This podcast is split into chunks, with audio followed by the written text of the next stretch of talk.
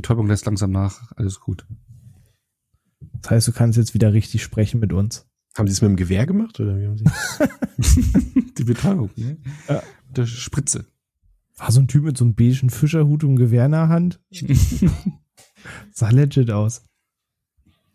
Nein. Zahnarzt hast du auf jeden Fall mein vollstes Mitgefühl. Ey. Aber wir reden ja noch nicht über The Dentist heute, oder? Ich wollte gerade fragen, habe ich doch noch einen Filmtipp. habe ich noch nie gesehen bis heute. Also ah, es ist halb so spektakulär. Ja. Ich, ich, ich glaube, ich möchte keinen Film über Zahnärzte sehen, wenn ich ganz ehrlich bin. Da. Ja, aber eigentlich eine gute Idee, ne? Ich meine, äh, Horrorfilme, ich meine, das ist ja schon allein Zahnarztbesuch ist ja eigentlich schon ein Horror. Ja. Und darüber einen Film zu machen, ist ja eigentlich ein leichter Weg. Also ein Horrorfilm in der Zahnarztpraxis. Mhm.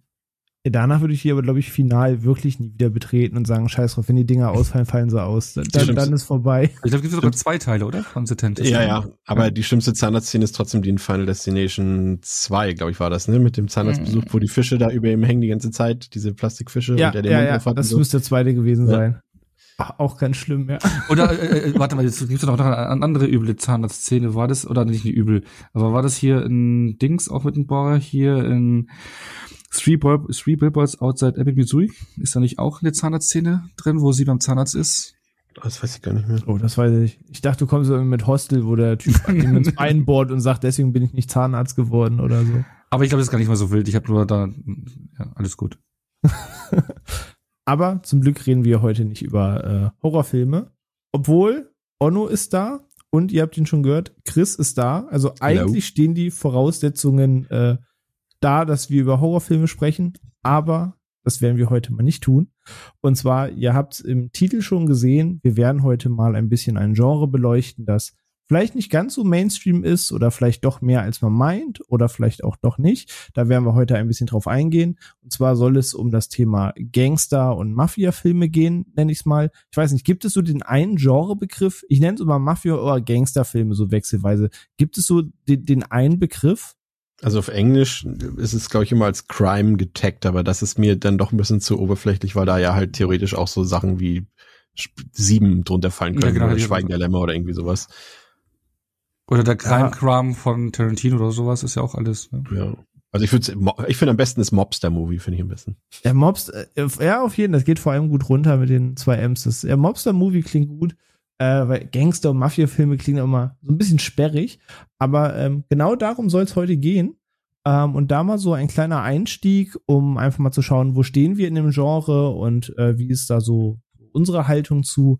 Ähm, Onno, du vielleicht mal zuerst, was war so dein erster Kontakt zu dem Genre? Wie, wie kamst du dazu? Was war so dein erster Berührungspunkt damit? Ja, da, da musste ich echt überlegen, ob es jetzt äh, die Scarface-DVD war, die ich mir dann damals irgendwann mal, was Anfang der 2000er, in den 90er geholt hatte, oder tatsächlich meine Midnight CTF-Session war, wo ich bei mir noch in meinem Jugendzimmer auf der Couch saß, Schlafcouch hatte ich, da saß, nachts irgendwann mal beim ZDF rumgesäppt habe und dann Goodfellas lief. Und ich glaube, ich bin ich weiß, mitten im Film, aber irgendwie reingekommen und ich war fasziniert und der Film hat mich weggehauen. Also zumindest den Rest, den ich noch gesehen hatte.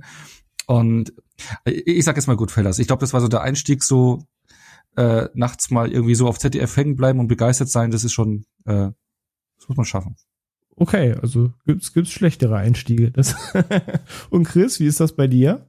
Also ich würde sagen, dass Onnos Einstieg der zweitbeste ist und meiner war der beste, denn bei mir war es tatsächlich der Pate.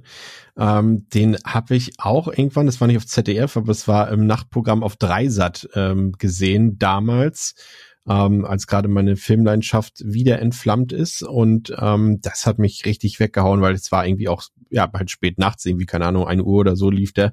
Und jeder oder jede weiß, äh, wie lang der Pate läuft, welche Spielzeit er hat. Und ich war zu keiner Millisekunde habe ich auch nur einen Gedanken daran verschwendet, jetzt vielleicht mal die Augen zuzumachen. Das hat mich so fasziniert und so gebannt und so hat sich das dann quasi meine Leidenschaft für das Thema dann auch über die Jahre bis äh, heute entwickelt und hat auch nicht nachgelassen tatsächlich. Sehr schön. Ähm, also da habt ihr auch halt schon zwei der Brocken genannt, über die wir natürlich auch nachher noch sprechen werden. Ähm, ich musste aber auch sehr, sehr lange grübeln, obwohl ich selbst die Frage aufgeschrieben habe.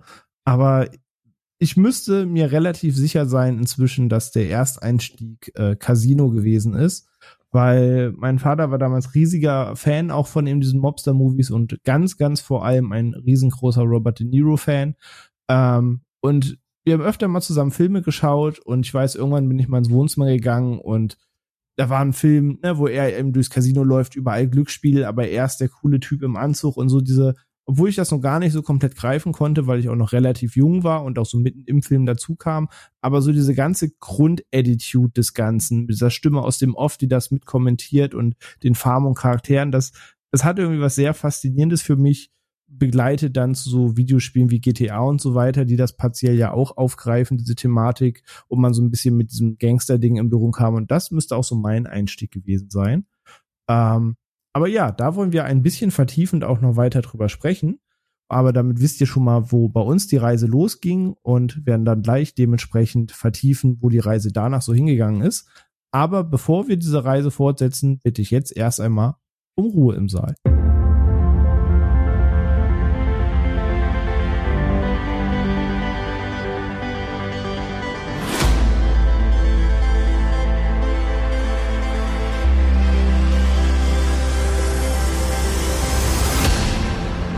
So, und da sind wir wieder. Und ja, ich würde sagen, wir fangen gleich mal mit dem größten Aufhänger an in der Folge und sprechen über den Elefanten im Raum. Und zwar hat am 14.03.22, also wenn ihr die Episode jetzt hört, vor rund zehn Tagen ein ja sehr, sehr großer Film Geburtstag gefeiert, den Chris eben schon erwähnt hat. Der Pate wird 50 Jahre alt. Das ist schon 50 Jahre her, dass dieses Epos das Licht der Welt erblickt hat. Und passend zum 50. Geburtstag gibt es eben aktuell eine Menge Wiederaufführungen. Also auch bei uns hier im Kino läuft der gerade und dass man ihn sich mal wieder anschauen kann. Jetzt in der neuen 4K restaurierten Version, die ich leider selber noch nicht sehen konnte, die ich mir aber definitiv zulegen werde, wenn die jetzt diese Woche erscheint. Und ja, diesen Aufhänger und diesen Geburtstag und diesen Film wollen wir eben ein bisschen nutzen, um ein bisschen über das Genre als solches zu sprechen, was uns daran so fasziniert, warum uns das in den Bann gezogen hat und welche Facetten dieses Genre auch so besessen hat. Es so eine gewisse Hochzeit in einem Genre gab mit, glaube ich, Filmtiteln, die jeder vielleicht schon mal gehört hat, selbst wenn er sie selber vielleicht nicht zwingend gesehen hat. Aber ne, jeder hat zum Beispiel irgendwie mal was von Scarface gehört, selbst wenn man den Film noch nie selbst laufen hatte. Und da wollen wir heute ein bisschen sprechen. Aber wollen wir doch mal eben bei dem großen dem großen Epos anfangen bei Der Pate, basierend auf dem Roman von Mario Puzo, der gleichnamige und ja, ein, ein Epos, was glaube ich bis heute seinesgleichen sucht. Ähm, aber ja, Chris, ich würde mal mit dir anfangen. Du hast eben schon gesagt, dass es direkt sogar dein Einstieg ins Genre war. Da hat sie so die Frage, wann das erste Mal gesehen, schon fast ein bisschen beantwortet. Aber auch nochmal so ein bisschen ausgeführter dann, was fasziniert dich daran? Der erste Film, generell die Trilogie, einfach mal das Thema Party übergeordnet, so, so tief wie du gehen möchtest. Ähm, was ist es, was dich daran fasziniert, was dich da an einen gewissen Band zieht? Zunächst äh, wünsche ich mir für diese Folge ein anderes, äh, einen anderen Intro-Jingle bei euch und schlage äh, Banana Ramas Robert De Niro's Waiting vor. Ich finde, das passt heute ganz gut. Ähm, es ist, ich finde, dass ähm, The Godfather so vieles vereint. Also, dass er zum einen ist er für mich der der Mobster-Film oder Gangster-Film, der alles, was ich daran liebe, was ich daran ja zu schätzen weiß, in sich vereint, der das alles auf den Punkt gebracht hat und auch vor allem wegweisend war für alles, was danach gekommen ist, ähm, dass er alles, was davor gekommen ist, mit aufgreift und verarbeitet, aber dass er einfach auch das, was ich so heutzutage, und das ist jetzt wirklich ein bisschen, und das, das ist vielleicht sogar noch ein Thema, über das wir später noch reden werden, äh, man muss ja dazu sagen, dass diese Gangsterfilme ja auch ziemlich viel, heute würde man sagen, äh, alte weiße Männerfilme sind, äh, zumindest auch, auch vor allem als Publikum, aber auch von alten weißen Männern. Und es ist so ein bisschen das, und es klingt jetzt vielleicht ein bisschen konservativ, aber das, was mir heutzutage ähm, im Hollywood-Kino einfach auch zu kurz kommt. Dieses klassische alte Hollywood-Kino. Das ist ja einmal dieses, äh, das, das ganz alte Hollywood-Kino, wenn wir jetzt so an die 30er, 40er Jahre denken, wenn wir so an den Film Noir denken, der ja quasi der Wegbereiter war oder die Wegbereiterin war für die Filme, über die wir vor allem heute reden, aber dann natürlich auch das New Hollywood und gerade das Kino der 70er Jahre, was für mich wirklich das absolute absolute Höhepunkt der Filmgeschichte ist, diese zehn Jahre so. Und gerade eben dann, wenn du eben auch solche Filme guckst, äh, wie, also Gangsterfilme guckst, dann hast du da natürlich sehr viel zu entdecken. Und das alles vereint der Pate für mich. Also, dass wir, dass wir da jetzt hier einen perfekten Film haben, darüber brauchen wir, glaube ich, werden wir, glaube ich, auch gar nicht großartig diskutieren müssen heute. Du hast halt eine fantastische Besetzung, du hast unfassbar gute DarstellerInnen dort dabei, du hast einen, einen Top-Regisseur, aber vor allem, ich finde gar nicht Coppola ist gar nicht der wichtigste dabei, es ist vor allem der, der Kameramann, äh, ich vergesse den Namen dauernd immer, aber ich habe es mir tatsächlich nur aufgeschrieben, Gordon Willis, genau, der macht den Film so einzigartig, weil er so unfassbar tolle Einstellungen dort hat, es sind so viele erinnerungswürdige Szenen bei, Momente bei, ähm, aber natürlich eben auch äh, der Vorlage geschuldet, ähm, es ist eine eine Geschichte, die sich über, wenn wir jetzt mal alle drei Teile gleich mal zusammennehmen, die sich über Jahrzehnte erstreckt, die zeigt, wie eine Familie aufstieg, äh, welche Tiefpunkte sie durchlebt hat, wo sie herkommt mit ihren Wurzeln sozusagen. Und das ist einfach, ja, weiß ich nicht, das ist äh, unbeschreiblich. Also ich finde, man sollte diesen Film einfach unbedingt, zumindest den ersten Teil, ja, eigentlich auch den zweiten Teil sollte man eigentlich mal gesehen haben. Das ist natürlich auch wieder ein bisschen von oben herab geredet und so weiter. Aber aus filmhistorischer Sicht, wenn man wirklich Interesse für, für äh, Cineastik hat, dann kommt man da eigentlich nicht dran vorbei. Aber ich kenne eben auch viele Leute, die sagen, ich komme damit nicht klar. Also das ist mir zu viel immer dieses Gelaber über Moral, Erdethik, Loyalität und Betrug und Rache und so weiter und dann das über drei Stunden gestreckt und so weiter. Ich verstehe auch, wenn man das nicht mag. Also man muss da schon wirklich auch ein gewisses Febel für haben, unabhängig davon, ob man jetzt die, die cineastische Qualität des Films schätzen kann. Wäre jetzt mal so mein erster Eindruck. Aber für mich ist es, ähm, da stimme ich ein in, in die meisten also ich würde sagen, ja, die, sagen es die meisten, dass es der beste Film aller Zeiten ist. So, sag mal, einer von den drei Filmen, die immer genannt werden, sagen wir mal, irgendwie Shawshank Redemption, Citizen Kane und und äh, The Godfather und zumindest bei The und Godfather. Roadhouse halt, ja. Ja. ja. und Hatchet 3. Äh, und da gehe ich mit. Also das ist für mich auch wirklich die die Speerspitze des des Kinos überhaupt. Also den gucke ich nicht jeden Tag, aber ich könnte ihn jeden Tag gucken. Das ist eine Ansage. Und äh, Onno, wie sieht das bei dir aus? Hat es ein ähnliches Standing oder wie sind deine Gefühle zu der Part und wann hast du ihn das erste Mal gesehen und wirklich vernommen? Also ich glaube, ich habe ihn damals das erste Mal auf DVD in meiner Studienzeit gesehen, also relativ spät, weil ich kann mich noch erinnern, dass ich mit den Studienkollegen immer darüber geredet hatte, über den Pater, jetzt guck ihn mal und sowas, weil damals war es halt schon wirklich so so ein drei Stunden Ding. Ja, wann wann packst du es dir da mal hier äh, an, ne? Wann wann gehst du es Ding mal an, dass du dich da, da, da durchquälst, hat man ja immer so gedacht damals. Also ich hätte auch damals noch, es war so äh, in den 2000er Jahren, da hatte ich ja noch ein bisschen anderes, äh, anderen Blick auf das Thema Film. Ne? Also gerade ältere Filme noch vor den 80er Jahren, so 70er, ja, das waren so für mich so an, im Kopf, also meine Wahrnehmung damals angestaubte Sachen und dann noch drei Stunden lang und boah, kann man da heutzutage noch Spaß mit haben oder muss man sich da durchquälen? Das war so, was ich so auch im, im Kopf noch mit, mit schimmern hatte. Ähm, und habe ihn dann irgendwann angeschaut und war fasziniert, weil, weil, und jetzt habe ich jetzt, glaube ich, jetzt auch die Woche nochmal zur Vorbereitung, glaube ich, dann zum zweiten Mal tatsächlich erst gesehen, nach, nach, nach dann über ja, 10, 15 Jahren. Und äh, deswegen kann ich jetzt auch eher meine frischeren Eindrücke wiedergeben, als wie die von damals. Also ich war damals auf jeden Fall schon begeistert und habe auch verstanden, warum es so ein toller Film ist. Und jetzt habe ich ihn halt eben jetzt nochmal geschaut und es sind eben die Punkte, die der Chris gerade gesagt hat, die da auf jeden Fall zutreffen. Es ist also dieses alte Hollywood, so dieses, äh, es hat auch so ein anderes Gefühl, ne? Also wir haben es ja, glaube ich, hier im Podcast auch schon ein paar Mal gehabt, so dieses Old Hollywood kam ja mit diesen Ford versus Ferrari jetzt zum Beispiel jetzt in den letzten Jahren wieder auf, so, so dieses, was sich so ein bisschen so wie früher angefühlt hat. Und das, das vereint dieser Film zu einen eben auch. Und du hast halt eben diese ganzen Stars, die Darsteller, die da sind, Marlon Brando, Al Pacino, ja, und aber auch, ich finde aber auch in den Nebenrollen, ich, ich feiere auch Robert, Robert Duval in den Filmen. Ist für mich so ja. ein kleiner Nebensuperstar oder neben, auch ein Highlight in diesem Film oder auch James Caan. Also du hast ja. äh, äh, wahnsinnig tolle Besetzung durch die Bank durch und ähm, so gute schauspielische Leistungen, die diesen Film halt einfach so über die drei Stunden so kurzweilig werden lassen, weil es die einzelnen Momente sind. Klar, du hast ja schon so eine übergreifende Geschichte, aber man verliert sich dann auch immer in diesen einzelnen kleinen Momenten und Aufträgen und äh, ähm, in den einzelnen kleinen Geschäften, die, die ja da abgewickelt werden. Und dann geht's ja wieder in der großen Geschichte voran und sowas.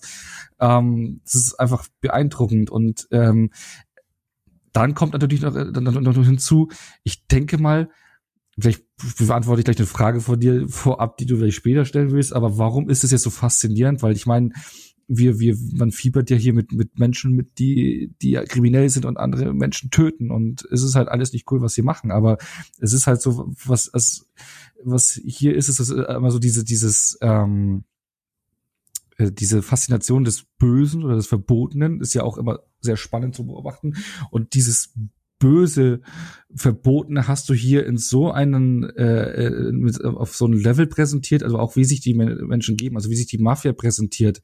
Es ist, die machen übelsten Kram, aber das irgendwie nicht Gentleman-mäßig, wie soll ich das sagen, aber das auf ja doch.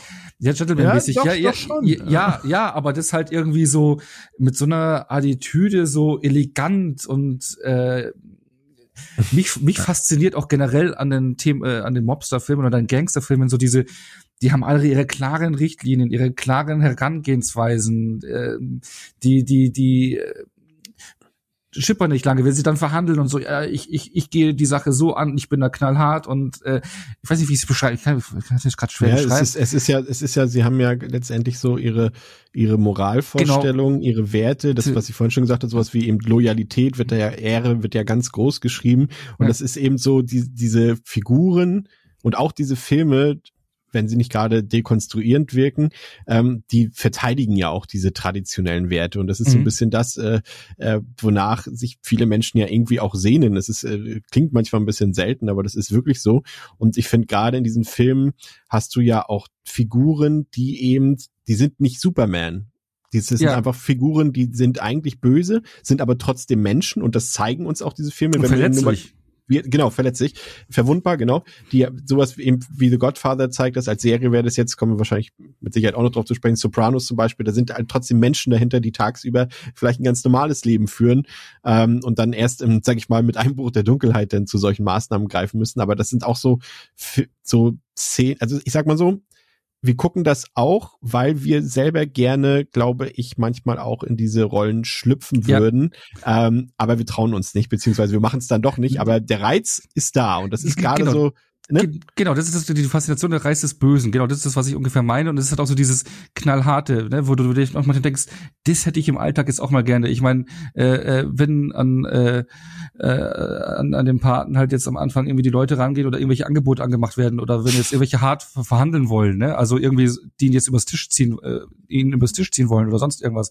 Und der sagt so, nein, ich habe dir jetzt ein Angebot gemacht, das nimmst du an.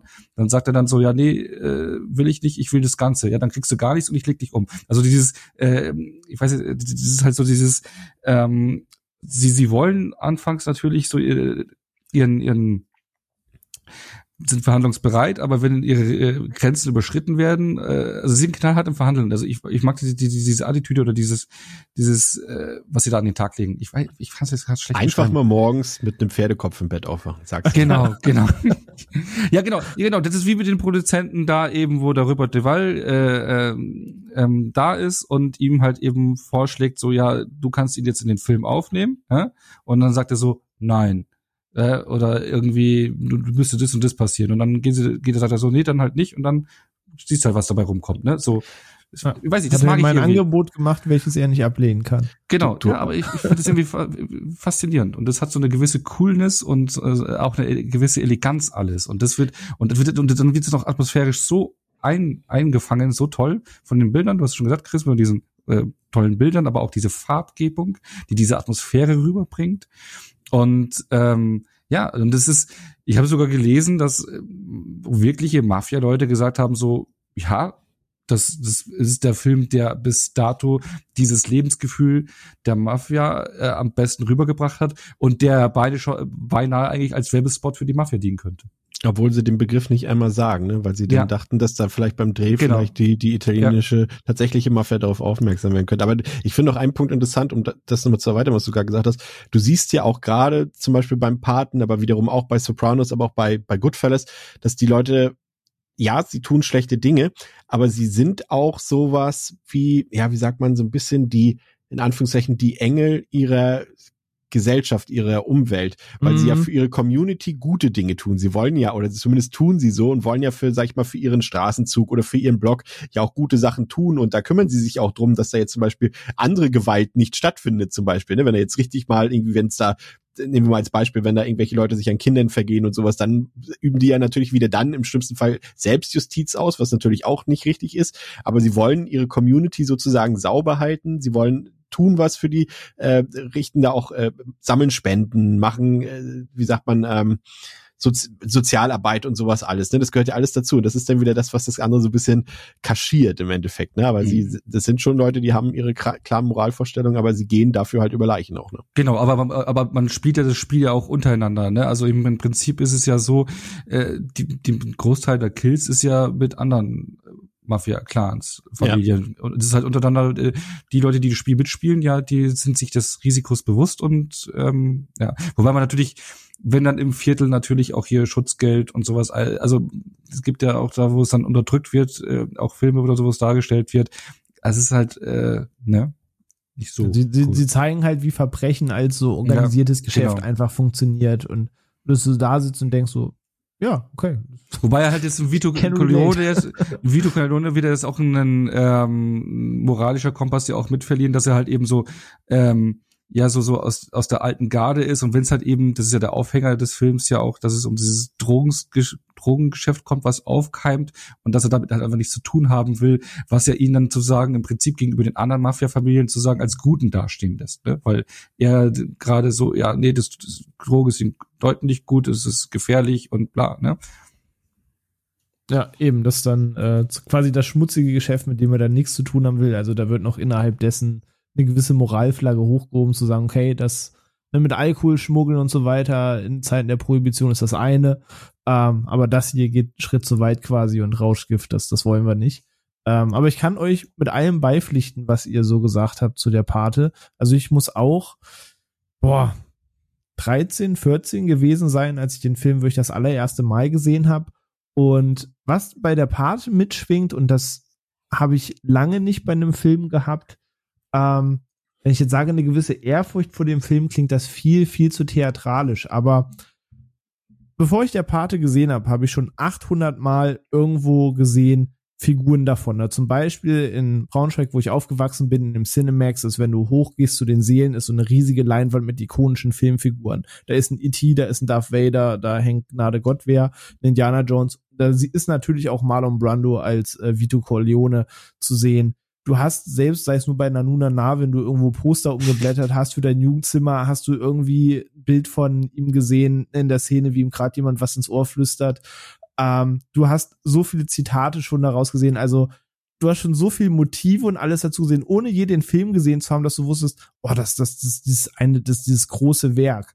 Ähm, und dazu finde ich, das fängt schon an bei der Verpackung. Damals die DVD-Box, da gab es diese diese schwarze DVD-Box mit so, so, so einem roten Streifen so mhm. durch, halt so blutverschmiert, mit dem Schriftzug der Pate und allein das Logo mit dieser, dieser Ma diesem Marionettenkreuz oben in der Hand, das an die Buchstaben gewebt, das, das sah schon irgendwie alles besonders aus und das war schon damals so das Gefühl mit, okay, du, du guckst jetzt so was richtig Großes, Wuchtiges, so. Weiß nicht, ob versteht, was ich meine, aber ja. da, da schwamm schon so ein gewisses Gefühl mit und was ich halt finde, und ich habe den Film jetzt ja äh, am Wochenende nochmal gesehen, nach vielen Jahren dazwischen, die Eröffnungsszene allein ist für mich einfach bis heute ganz großes Kino. Also der Film ist 50 Jahre alt und bei sehr vielen Filmen musst du auch manchmal mit dem Auge drauf gucken, dass du sagst, ja, ist ein Kind seiner Zeit, aber für die Zeit war das schon krass.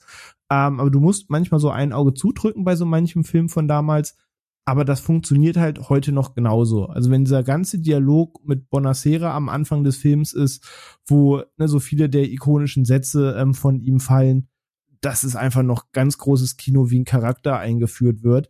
Und du einfach in den ersten zehn Minuten weißt, wo die Richtung irgendwie hingeht, wie er tickt, dass er so seine klare Ehrvorstellung hat. Er lässt sich aber auch nicht verarschen. Er macht so ganz klar mit, äh, du bist nie zu mir gekommen, wenn du, ne, um einfach mal mit mir Kaffee zu trinken, aber jetzt ne, am Hochzeitstag meiner Tochter kommst du und bittest mich einen Mord zu begehen und zeigt so ganz klar, ey, ich, ich, ich finde das nicht cool, das, das könnten wir alle ein bisschen freundschaftlicher haben. Aber da, das schwingt schon immer so mit, mit ich gebe dir was, du gibst mir was, aber ich lass mich auch nicht ausnutzen. Und was dann im weiteren Verlauf des Films kommt, habt ihr gerade schon mega auf den Punkt gebracht. Dieser, diese ganze Aufstieg- und Fallthematik mit allem, was im ersten Parten passiert und auch mal ganz großes Lob für den Score. Also allein, ja. wenn dieses äh, berühmte Love-Theme kommt, was ist, wenn dann äh, Michael in Sizilien ist, kriege ich einfach jedes Mal Gänsehaut bei. Das ist einfach ganz groß und die Melodie erkenne ich auch aus hunderttausenden Melodien, wenn sie irgendwo läuft. Das habe ich mal jeden Tag gehört. Ey, das, das war sogar zeitweise noch mein nee, nee, nee, nee, nee, nee, nee, das will nicht, aber auf dem Weg in die Arbeit. also an der Münchner Freiheit, okay. an der U-Bahn äh, auf einstimmen. Da sah, sah, war einer mit seiner Quetschkommode, der das jeden Tag gespielt. Und wenn ich, wenn ich in die Arbeit gegangen bin, äh, hat er das da gespielt. Wie ich von der Arbeit gekommen bin, hat das gespielt. Das lief den ganzen Tag da. Aber stimmt, in Berlin auf der Warschau Brücke, Warschau Straße hat das auch immer jemand gespielt. Immer abwechselnd mit Star Wars und immer, und immer okay. Immer wechselnd, aber viele. Wilder Mix auf jeden Fall. Ähm, aber ich gehe da halt komplett bei euch mit. Also alles, was der Film transportiert, mit wie diese Familie funktioniert, wie diese ganze Struktur funktioniert, dass eben dieses Thema Familie und alles im Vordergrund steht. Und ja, es sind Kriminelle, es sind Verbrecher, da werden Auftragsmorde begangen, da wird echt eine Menge fieses Zeug gemacht, aber es wird dir halt auch so verkauft oder rübergebracht, dass die auch schon ein bisschen die coolen sind. Und ich verstehe voll und ganz, wo Onno gerade die Worte versucht hat zu finden. Mir fehlen da auch so die richtigen Worte für, um das komplett zu beschreiben. Aber es sind halt so dieses Wir gegen die anderen Mentalität. Sie selber sind ja auch oftmals ähm, Immigranten in Amerika gewesen und auch so die bisschen verstoßenen Underdogs, die selbst nichts bekommen oder selbst so ein bisschen kritisch beäugt werden und dann halt sagen, gut, dann, dann nehmen wir es uns jetzt und bauen uns eben unseren Ring hier auf. Und es ist halt auch so ein bisschen so eine Underdog-Story, wenn das ist komplett, das ist ja komplett letztendlich wieder wie immer. Also wenn wir es jetzt chronologisch die Geschichte äh, nachvollziehen vom von von den drei Pate-Filmen, dann ist es ja diese Rex to Riches Story und gerade ja. letztendlich damit ja auch der American Dream und das ist so gerade noch mal noch ein bisschen krasser auch bei bei Scarface und das funktioniert ja nicht anders, als wenn du jetzt einen Rocky-Film guckst zum Beispiel. Nur, nur dass nee, da der. Fall halt nicht so krass ist am Ende, aber aber letztendlich funktioniert er ja genauso. Gerade deswegen gucken wir das auch, weil es sind halt, wie du sagst, die Underdogs und wir wollen, dass die Underdogs, dass es denen gut geht den Underdogs, ne? dass sie jetzt gleichzeitig Kriminelle sind. Ja, ist dann natürlich wieder die andere Sache, aber ich, ich frage mich trotzdem, das, deswegen frage ich dich jetzt direkt mal, weil es mich einfach interessiert, wie ihr das seht ist es nicht trotzdem das, was wir gerade geschildert haben, trotzdem extrem konservatives, äh, äh, konservatives Gesellschaftsbild, was wir haben? Also gerade diese, diese, diese ethischen Vorstellungen, das sind, man muss ja das ja auch, wir haben das jetzt so ein bisschen gelobt, diese Loyalität, diese Familiengedanke, aber gleichzeitig ist es ja auch sehr misogyn zum Beispiel. Also die Frauen mhm. haben gar nichts zu sagen dort und das ist jetzt nicht nur, weil der Film oder die, die, weil das die Zeit ist aus den 70ern, das hast du auch in den Mafia-Filmen oder Gangsterfilmen aus den 90ern und 2000ern, da ist es genauso und das hat sich bis heute nicht verändert und das ist auch egal, egal, ähm, aus welcher Schicht die dort kommen oder aus welcher Bevölkerungsgruppe und so weiter. Das ist, ist wurscht, ob das jetzt irgendwie schwarze Gangster sind, ob das Leute mit irischen Vorfahren sind, mit italienischen Vorfahren. Das hast du immer gleich. Die Frauen haben zum Beispiel nichts zu sagen, die sind für die Hausarbeit da. Die Leute haben alle äh, 20.000 äh, Liebhaberinnen dort irgendwie und äh, diese ganzen Sachen halt und vor allem auch dieses, ja, Loyalität und so weiter, aber im Zweifel erschießen sie halt auch ihren besten Freund, ne? Also das passiert in jedem guten ja, Mafia-Film, hast du das, das dass der engste Vertraute am Ende eine Kugel im Kopf hat, so weiter. Okay. Und das ist schon alles eigentlich, wenn man so will, extrem konservatives äh, ja, eine konservative Vorstellung. Eigentlich persönlich finde ich das eigentlich scheiße. Aber es hat trotzdem diese Faszination. Ja, weil man auch sagen muss, aber der, der Film spielt ja 1945, ne? Also da ist es halt natürlich noch alles, äh, ich denke mal, der spiegelt dann schon das Bild wieder, wie es 45, denke ich mal, gewesen sein könnte. Ja, aber guck dir die Sopranos an, also wie Tony mit seine Frau so, Also, hab ich nicht so, gesehen. Ja, okay. Hab, ich, okay, hab ich nicht gesehen. Ja, ja. Also, also ist, der, ich gebe Chris da vollkommen recht. Es ist halt so ein bisschen, also sie führen ein Leben, das faszinierend und abstoßend zugleich ist, finde ich. Und genau diesen Strudel sich anzugucken, hat einfach so eine Sogwirkung. Ich sage, das ist auch, warum wir in GTA Sachen machen, die man nicht machen sollte. Und die Filme thematisieren das auch. Aber gerade was das äh, Thema angeht, bin ich vollkommen bei dir. Ist das sehr erzkonservatives Bild, in dem ich auch wahrlich nicht alles schönreden will. Ähm, es gibt auch Szenen, die du heutzutage siehst, wo du denkst, uh, ist schwierig. Ähm, ganz kritisch. Ähm, viele davon werden am Ende zur Rechenschaft gezogen, dass du sagen kannst, gut, das Ganze hat eine Konsequenz. Ähm, aber da sind auch Szenen drin, wo man heutzutage wirklich denkt, so, uff, das würdest du jetzt halt so nicht mehr machen. Ähm, und ob das alles nur der Spiegel der Zeit ist, ne, genau, das, das sei dahingestellt. Also nee, da hast du auf jeden Fall vollkommen recht mit. Ähm, aber ja, der Pate, um, sag ich mal, nicht nur an dem einen Film zu verharren, soll ja so ein bisschen der Einstieg nur sein, ist einfach ein krasses Epos auf jeden Fall, was mich halt immer wieder fesselt, was für mich die beste Fortsetzung aller Zeiten besitzt. Ich, ich habe es gesagt, der Pate 2, es gab für mich nie eine bessere Filmfortsetzung als hier. Ähm, liebe ich fast noch mehr als den ersten Teil, muss ich gestehen. Ähm, auch wenn der erste einfach durch diese, durch diese ikonischen Szenen, die er hat und durch dieses ikonische Bild, das er nun mal geprägt hat, äh, schon immer an der Spitze bleibt, aber mein Liebling im Herzen ist der zweite. Ähm, aber was halt interessant ist bei dem Film, dass tatsächlich, äh, während man wir es jetzt auch so loben und sagen, welchen Stellenwert das in der Filmgeschichte hat, ähm, dass dieser Film tatsächlich von sehr vielen Stolpersteinen begleitet war. Ähm, da habe ich mich jetzt ein bisschen schlau gemacht und auch nochmal diverse Interviews gesehen und auf der Blu-ray-Box, die ich noch habe, nochmal in das Bonusmaterial reingeschaut, was da eigentlich alles im Wege stand.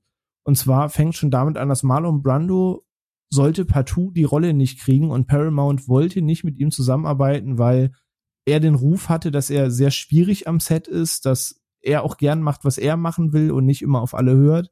Und äh, Coppola sich selber sehr stark machen musste und sagen musste, entweder ich drehe mit ihm oder wir drehen gar nicht.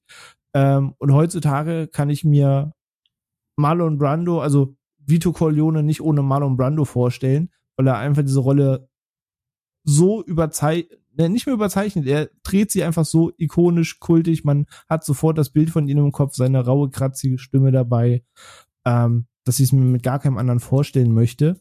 Genauso ähm, hat Al Pacino Vielleicht die, die, die am viel zitiertesten, viel zitierteste Filmfigur aller Zeiten, ne? Also ja, eben. Also hat einfach da viel geprägt und ist einfach zu Recht inzwischen Kult. Ähm, und auch Diane Keaton, die ja auch eine Nebenrolle spielt, ne? sie ist ja die Frau von Michael Corleone, auch damals noch als super junge Schauspielerin. Und El Pacino dachten, dass der Film ein kompletter Vollflop werden würde und das Ende ihrer gerade richtig aufstrebenden Karriere bedeuten könnte. Ähm, das Studio wollte damals aus Kostengründen den Film in der Gegenwart spielen lassen, weil diese ganze Setkulisse und alles ihnen viel zu teuer erschien und der Meinung waren, niemand kräht derart nach einem Gangsterfilm, dass sich dieser Aufwand lohnt. Ähm, und rückblickend kann man sagen, man kann sehr froh sein, dass alles so gekommen ist, wie es gekommen ist. Ähm, wer auch schon bei Netflix irgendwie Movies That Made Us oder so mal gesehen hat, hat ja auch schon mal gelernt, dass manchmal aus den größten Situationen, wo du denkst, das kann so alles nicht passiert sein, manchmal die größten Filme draus entstanden sind. Äh, und so war es auch äh, blöd gesagt hier, weil was da jetzt rausgekommen ist, ist einfach ich hasse eigentlich diesen Begriff, weil er wird auch so gerne inflationär benutzt. Aber es ist in gewisser Weise für mich auf jeden Fall ein Meisterwerk an Film. Ich habe den Begriff jetzt offiziell benutzt. So. Ich dachte, ich hatte schon Angst, nachdem du schon das Wort Kult benutzt hast, dachte ich, sagst du jetzt Klassiker noch, aber ein Meisterwerk ist natürlich äh, voll zutreffend. Also wenn, wenn ich auf den Film, auf welchen Film trifft es sonst zu? Also eben drum. Roadhouse halt, sag ich ja, ne? Aber. oi, oi, oi nee, Onno, nee. nee. Aber was jetzt auch bei einer Umfrage rauskam, bei einer Online-Umfrage in England, das fand ich ganz interessant. Ähm, und da komme ich ja auch zu meiner abschließenden Frage, bevor wir dann in die anderen Filme mal reinschauen. Ähm, jeder kennt die Frage, ne, hast du Film XY gesehen? Und es gibt immer einen Film, wo man sagt, ja, klar, klar, habe ich gesehen, natürlich. Ähm, obwohl er den Film nie gesehen hat. Und wie in einer Online-Umfrage rauskam, führt der Pate tatsächlich Platz eins des Flunkerns quasi an. Also 30 Prozent der Befragten haben angegeben, dass sie schon zu Kumpels oder im Umfeld gesagt haben, dass sie ihn natürlich gesehen haben, obwohl sie ihn nicht gesehen haben. Und da ist für Godfather tatsächlich mit weitem, weitem Abstand auf Platz eins gefolgt von Casablanca, Taxi Driver, 2001 Odyssey im Weltall und Reservoir Dogs. Weil das die Top 5 der Filme, wo am meisten geflunkert wurde. Und da mal eine Frage an euch, gerade weil wir auch ja Zuhörer haben, die ähm, ja sicher den Film auch noch nicht gesehen haben oder vielleicht auch grübeln, ob sie sich an diesen Riesennamen rantrauen. Und ähm, wir haben es partiell ja schon beantwortet, aber tr trotzdem noch mal einen kurzen Satz. Chris, sollte man diesen Film gesehen haben? Ich finde man, also es ist blöd zu sagen. Also ja, wie gesagt, aus rein filmhistorischer Sicht vielleicht schon. Also wenn man wirklich eigentlich deep im Thema ist, aber dann hat man den in der Regel eigentlich auch gesehen. Aber ansonsten ist das halt, es ist wie immer bei Kunst, das ist äh, eine reine Geschmackssache und ich finde nicht, dass es überhaupt einen Film gibt, den man gesehen haben sollte oder oder das betrifft aber auch ein Musikalbum oder ein Kunstwerk oder sonst was. Also das ist ja letztendlich, wenn man damit nichts anfangen kann, dann bringt dir das am Ende auch nichts, wenn du den Paten gesehen hast. In der Zeit, wenn du stattdessen zwei Filme deines Lieblingsgenres in der Zeit gucken kannst und du mehr Spaß damit hast. Also wie gesagt, also wenn du wenn wenn man sich wirklich tiefgehend mit mit der Materie Film, Kino, Cineastik und so weiter ähm, beschäftigt, dann sollte man den vielleicht gesehen haben. Aber wenn man jetzt rein aus, ich hab Bock, mir einen guten Film reinzuziehen und so weiter und, und dann nein, also muss man nicht gesehen haben, aber das ändert ja nichts daran, dass es vielleicht der beste Film aller Zeiten ist, aber bin da, nimm da so ein bisschen Abstand davon, von so einer Aussage. Das hätte, früher war ich da auch viermal Hardliner und hätte sofort gesagt, natürlich muss man den gesehen haben. Auf jeden Fall, sonst brauchst du bei mir nicht in, ins Haus kommen, so gefühlt. Aber ähm, das halte ich für Unfug. Ja, ich, ich gehe da mit deiner Meinung auch komplett mit. Ich bin da auch locker geworden. Ich wäre früher auch genauso gewesen. Was? Die zehn Filme hast du nicht gesehen? Nee, dann können wir keinen Talk führen. Aber genau, ist eigentlich vollkommener Unsinn und sehe das inzwischen auch bedeutend lockerer. Vor allem wir alle haben Lücken an diversen großen Werken, würde ich behaupten. Aber Onno, siehst du das auch so oder wie ist da deine Meinung? Muss man gesehen haben und ne, also ich muss ja euch gegensprechen. Ne, also ich ich ich habe die gleiche Ansicht eben. Also ich finde, wenn man mit mit der Art Filme nichts anfangen kann, dann muss man sich da nicht erst drei Stunden durchquälen. Aber ich wenn ich würde aber sagen, wenn ein gewisses Grundinteresse da ist, sei es jetzt am Thema Film oder auch generell an, an dem Thema äh, von der Paten überhaupt, dann kann man sich auf jeden Fall ansehen und dann sollte man sich den auch ansehen. Und auch äh, wenn man eh dabei ist, also man wenn man ein minimales Interesse hat, dann sollte man sich den Ruck geben, die drei Stunden mal anzugehen. Man macht auf jeden Fall nichts falsch. Ich glaube, für die heutigen Sehgewohnheiten würde ich sogar fast, also wenn jemand sagt, äh, sag mal, kann gar nichts mit diesem Genre anfangen ähm, und sagt, womit soll ich denn anfangen, würde ich vielleicht sogar gar nicht The Godfather sagen, ich würde nee, fast Goodfellas nee, nee. empfehlen ja, als Einstieg. Safe. Ja. Aber, aber, nachdem ich jetzt hier so viel, so respektvoll geredet habe, ne, gerade eben in diesem zwei, zweisätzigen Monolog, will ich aber auch, dass mir dieser Respekt entgegengebracht wird. Jedes Mal, wenn ich sage, dass ich Fight Club noch nie in meinem Leben gesehen habe, obwohl David Fincher mein Lieblingsregisseur ist und ich dann immer Prügel kassiere, wie kannst du nur, na, das gibt's ja wohl gar nicht und so weiter und so fort. Das äh, verlange ich dann ab sofort bitte auch, nachdem ich jetzt gesagt habe, dass niemand den Paten gesehen haben muss. Puh, Okay. mein, also, der, der, der, Respekt ist dir hold. genau, also äh, ich wundere mich ja nur, das ist halt eine besondere Kombi, dass man äh, den Film noch nicht gesehen hat und es ist gleichzeitig der Lieblingsregisseur ist. Ne? Das finde ich. Das kann, er kann ja vielleicht dadurch sogar noch noch mehr, im, im, also er kann nicht nur natürlich noch höher steigen, aber er kann den Vorsprung für anderen dadurch sogar noch aus, ausarbeiten, ausführen aus. Ja, aber vielleicht ist es auch vielleicht auch so die Angst davor, da enttäuscht zu werden. Ja, enttäuscht zu werden. Weil es, es spricht mich eigentlich gar nicht an. Deswegen, ich habe okay. ihn jetzt irgendwann vor letztes Jahr, glaube ich, einmal angefangen und wie so oft, das war glaube ich mein vierter Versuch, habe ich nach zehn Minuten ausgemacht. Aber nicht, weil es mir, oh, das hat mich aber noch nicht so gekickt, so, weiß auch nicht so okay. recht. Okay, ich dachte, weil ich auch von Fincher, Angst, ich, weil man schon zu viel zugehört hat oder so. Ich bin zum Glück, also sagen wir es mal so, ich bin ja Spoiler komplett, äh, also die haben keinen Spoiler hat keine Effektivität für mich. Also das ist mir wurscht. Ich kenne den Twist von Fight Club schon, aber das macht für mich äh, keinen Unterschied. Ähm, aber es ist so, gerade bei Fincher stehe ich eher wirklich auf dieses Thriller, spannend. Ja, ist Quatsch. Fight Club ist ja letztendlich auch ein Thriller, aber dieses guck dir die anderen Filme an, die ich von ihm liebe. The Girl with the Dragon Tattoo, Seven, äh, Gone Girl, das sind so diese Filme oder oder äh, ähm, Zodiac.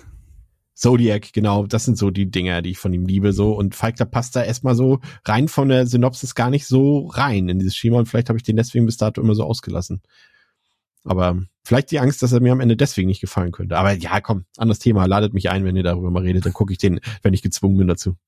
Also über Fight Club rede ich auch immer gerne. Also wenn sich das Thema mal gibt, ich. Ich, ich denke, man redet nicht über den Fight Club. Ja, wir, wir sagen das. Bis dahin das hat er ich ja sogar. Erwischt. Äh, wir machen einen ganz geheimen Podcast, also so Underground-Ding. ähm, aber ja, der, der Pate, würde ich sagen, Haken dran. Ich sage, er erscheint jetzt in einer 4K-Restauration. Ich werde ihn mir auf jeden Fall auch in der neuen Edition angucken. Ich bin sehr gespannt, was man da rausgeholt hat. Aber Einiges kann ich dir schon verraten, gerade was die Farbgebung angeht. Oh, aber da bin ich sehr, sehr gespannt. Ähm, aber ja, wenn man dem Genre was abgewinnen kann und man diesen Film nicht nur schaut, um ihn einmal gesehen zu haben, um zu sagen, alles klar, abgehakt, sondern man, ja, eine Faszination für dieses Thema entwickelt, dann ging es eben nach der Pate halt weiter. Ihr habt gerade schon das, den Begriff New Hollywood äh, in den Raum geworfen. Und zwar, es gab diverse große Mobster-Filme in den kommenden Jahren. Ich fasse jetzt einfach mal grob die 70er, 80er, 90er zusammen. Wir springen ein bisschen, also nicht wundern, wollen einfach mal so einen kleinen Einblick geben. Und es gab halt so eine gewisse Hochzeit, die von diversen Regisseuren, diversen Filmen und vielleicht noch mehr als von Regisseuren von diversen Darstellern getragen wurden. Und äh, man kommt nicht drüber weg, über dieses Thema zu sprechen, ohne zum Beispiel über Martin Scorsese zu sprechen oder auch partiell über ein Sergio Leone oder ein Brian De Palma oder ein Michael Mann. Ähm, alles Namen, die man vielleicht auch in anderen Filmen schon verbunden hat. Aber gerade wenn es um diese goldene Hochzeit geht, was das ganze Mobster-Kino angeht, kommen wir nicht drüber weg, genau über diese Hochphase zu sprechen. Und da werfe ich jetzt einfach mal Filmtitel rein wie Once Upon a Time in America, also es war immer in Amerika in Deutsch, Scarface, The Untouchables, Kalitos Way, Hexenkessel, Goodfellas, Casino. Okay, Irishman ist jetzt sehr, sehr neu, aber auch der Film wird noch eine Rolle spielen heute. Ähm, Heat, Donnie Brasco. Also es gibt ganz viele Filme aus dieser Ära, die man sicherlich schon mal gehört hat, wo man vielleicht in irgendwelchen Hitlisten immer mal wieder darüber gestolpert ist. Und wir könnten zu fast jedem dieser Filme einen eigenen Podcast machen. Deswegen, wir werden sich in das eine Thema ein bisschen tiefer reingehen, in das andere weniger. Zu dem einen verquatscht man sich mehr, zu dem anderen nicht. Ihr kennt das bei uns. Ähm, und von daher würde ich jetzt auch einfach mal vielleicht so mit dem größten Türöffner einsteigen. Weil ich finde, ich habe gerade ein bisschen darüber gesprochen, wie ich bei der Pate schon ne, über Motive und Bilder und Zitate gestolpert bin, ähm, ohne den Film gesehen zu haben. Und ich finde, es gibt noch ein zweites großes Werk, das vielleicht direkt dahinter die Popkultur geprägt hat wie kein anderes aus diesem Genre und vermeintlich auch der populärste in diesem Genre ist. Und zwar die Rede ist von Scarface von Brian De Palma. Ähm, ich glaube, jeder hat schon dieses schwarz-weiße Motiv gesehen mit Al Pacino drauf oder sei es von mir aus als Parodie-Cover mit Homer Simpson drauf oder 800 ja, anderen ich, nee, Parodien. Ich habe es im, im Nanu und Nana gesehen als Poster.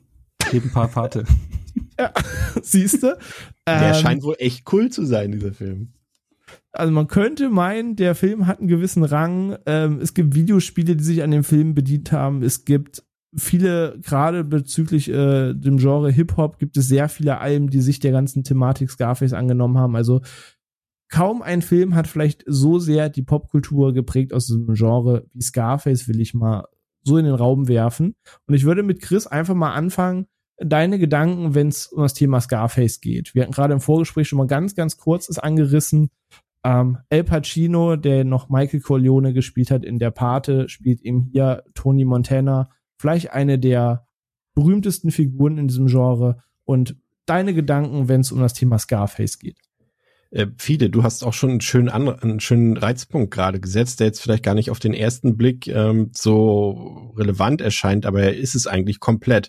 Du hast ja gerade gesagt, dass er zum Beispiel ähm, jetzt die Popkultur geprägt hat und eben auch gerade die die Rap-Szene in den in den USA, auch nicht nur in den USA, aber auch vor allem in den USA logischerweise. Und er war, glaube ich, auch so ein bisschen, also ich habe es davon gesagt, alte weiße Männerkino, ne? Und das äh, trifft ja viel zu, gerade wenn wir so sehen, wo das Gangster-Kino herkommt, eben vom Film Noir, wenn wir uns da diese ganzen Klassiker angucken, zum Beispiel den Original Scarface zum Beispiel von Howard Hawks oder äh, sowas wie The Big Sleep, Kilago, das Gun for Hire und so weiter. Das sind alles, da spielen schwarze Leute keine Rolle. Das geht immer nur um irgendwelche weißen Gangster mit ihren blonden Frauen und bla bla bla. Und äh, Scarface ist ja eine Einwanderergeschichte letztendlich.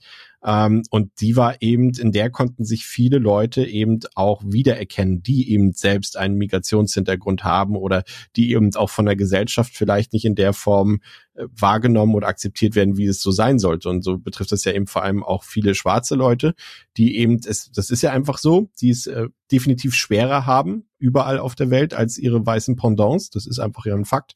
Und die haben hier auch mal gesehen, okay, es geht auch anders. Guck hier, Tony Montana, der kommt aus dem Ausland, dem gibt auch keiner eine Chance und der arbeitet sich einfach zum größten Gangsterboss dort hoch und so weiter. Und das hat letztendlich auch das geprägt. Also viele, äh, seit Scarface sind eben auch viele äh, schwarze Leute große Fans von Gangsterfilmen zum Beispiel und gerade von Scarface. Und wenn wir das so sehen, es gab vorher keine ja, mir fällt zumindest kein Film ein, in dem Schwarze eine Rolle gespielt haben. Und so ein paar Jahre später gab es irgendwie sowas wie Boys in the Hood, New Jack City und so eine Sachen und auch super Filme und so weiter und die dann eben mal eine andere Perspektive zeigen. Deswegen, da, darüber wollte ich eigentlich gar nicht reden, aber du hast gerade so einen schönen Reizpunkt gesetzt und das ist auch etwas, was Scarface mitgebracht hat. Ja, ne? ey, ist auf jeden Fall. Ja. Und ansonsten, ich habe den Film gestern äh, wieder geguckt. Ich habe den das letzte Mal vor über zehn Jahren, glaube ich, geguckt. Und äh, der hat auch nichts an seinem Reiz verloren. Also da wird ja auch immer öfter der wird, sag ich mal, der kommt mir mittlerweile fast ein bisschen zu schlecht weg, weil viele Leute immer sagen, der ist gar nicht so gut und so weiter. Das ist totaler Humbug. Der ist äh, immer noch nach wie vor super und äh, gerade eben, weil er auch diesen wirklich diesen knallharten, diese knallharte Verwandlung zeigt äh, von Tony Montana und diesen diesen wieder, was ich vorhin gesagt habe, Breaks to Riches, aber auch wieder zurück sozusagen so ein bisschen.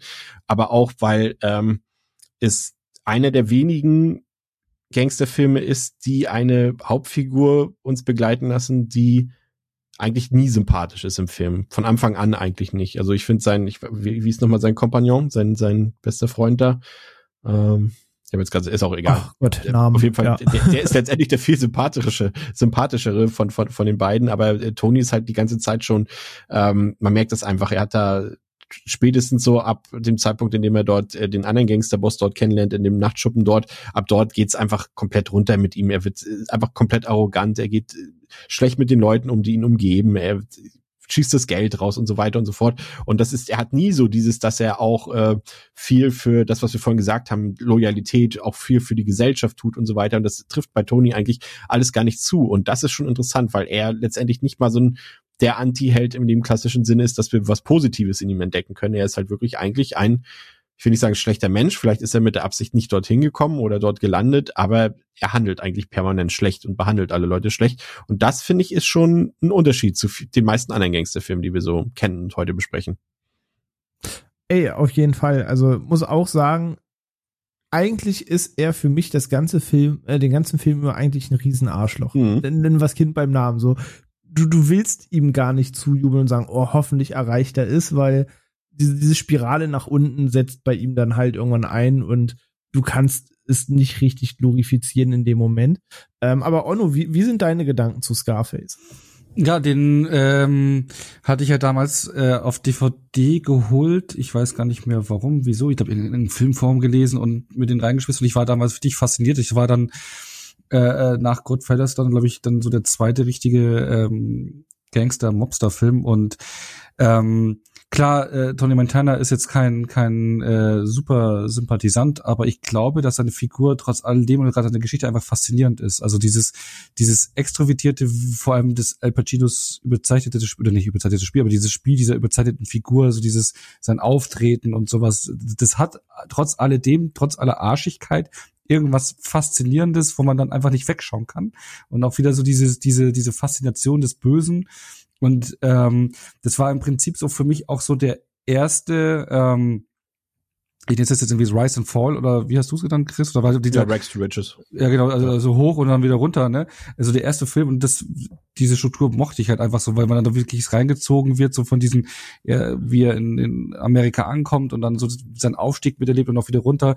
Das fand ich damals alles faszinierend und äh, auch so diese ganze Stimmung und die, diese Atmosphäre, sein Spiel, also sein Schauspiel, seine Gesten, was er von sich gibt, das hat, das hat alles irgendwas Faszinierendes gehabt. Trotz aller Arschigkeit, klar, man fiebert es nicht mit, weil er sympathisch ist, aber es ist trotzdem irgendwie ein faszinierender Film für mich gewesen. Findest du ihn cool, also Toni? So als, als, als Typus, weil ich bin, bin, bin, bin so. ein bisschen überrascht, aber das, das höre ich halt öfter. Das ist ja dieses, was auch immer so, mhm. deswegen sind ja auch gerade die, die, ähm, ähm, wir haben, wie wir gerade gesagt haben, war ja auch Vorbild für viele Leute, die eben mhm. so wie er nach Amerika gekommen sind, chancenlos und so weiter. Aber äh, ich finde ihn tatsächlich abstoßend, regelrecht abstoßend. Was heißt abstoßend? Ja, mit faszinierend meinte ich ja jetzt auch nicht irgendwie cool oder, ne, sondern es ist halt einfach, äh, es gibt ja auch ähm, abstoßende oder arschige Persönlichkeiten, die aber ein, ein, ein, irgendwie denen ihre Geschichte so eine gewisse Faszination mhm. auslöst, ne? wo man halt einfach hängen bleibt und irgendwie trotzdem gebannt ist und das findet, das, das ist seine Figur. Und richtig cool, klar, also ich damals, wo ich noch jünger war, boah, die so Sprüche oder so vielleicht, aber ich habe den Film jetzt auch lange nicht mehr gesehen, ähm, aber äh, so, so ein positives Cool definitiv nicht.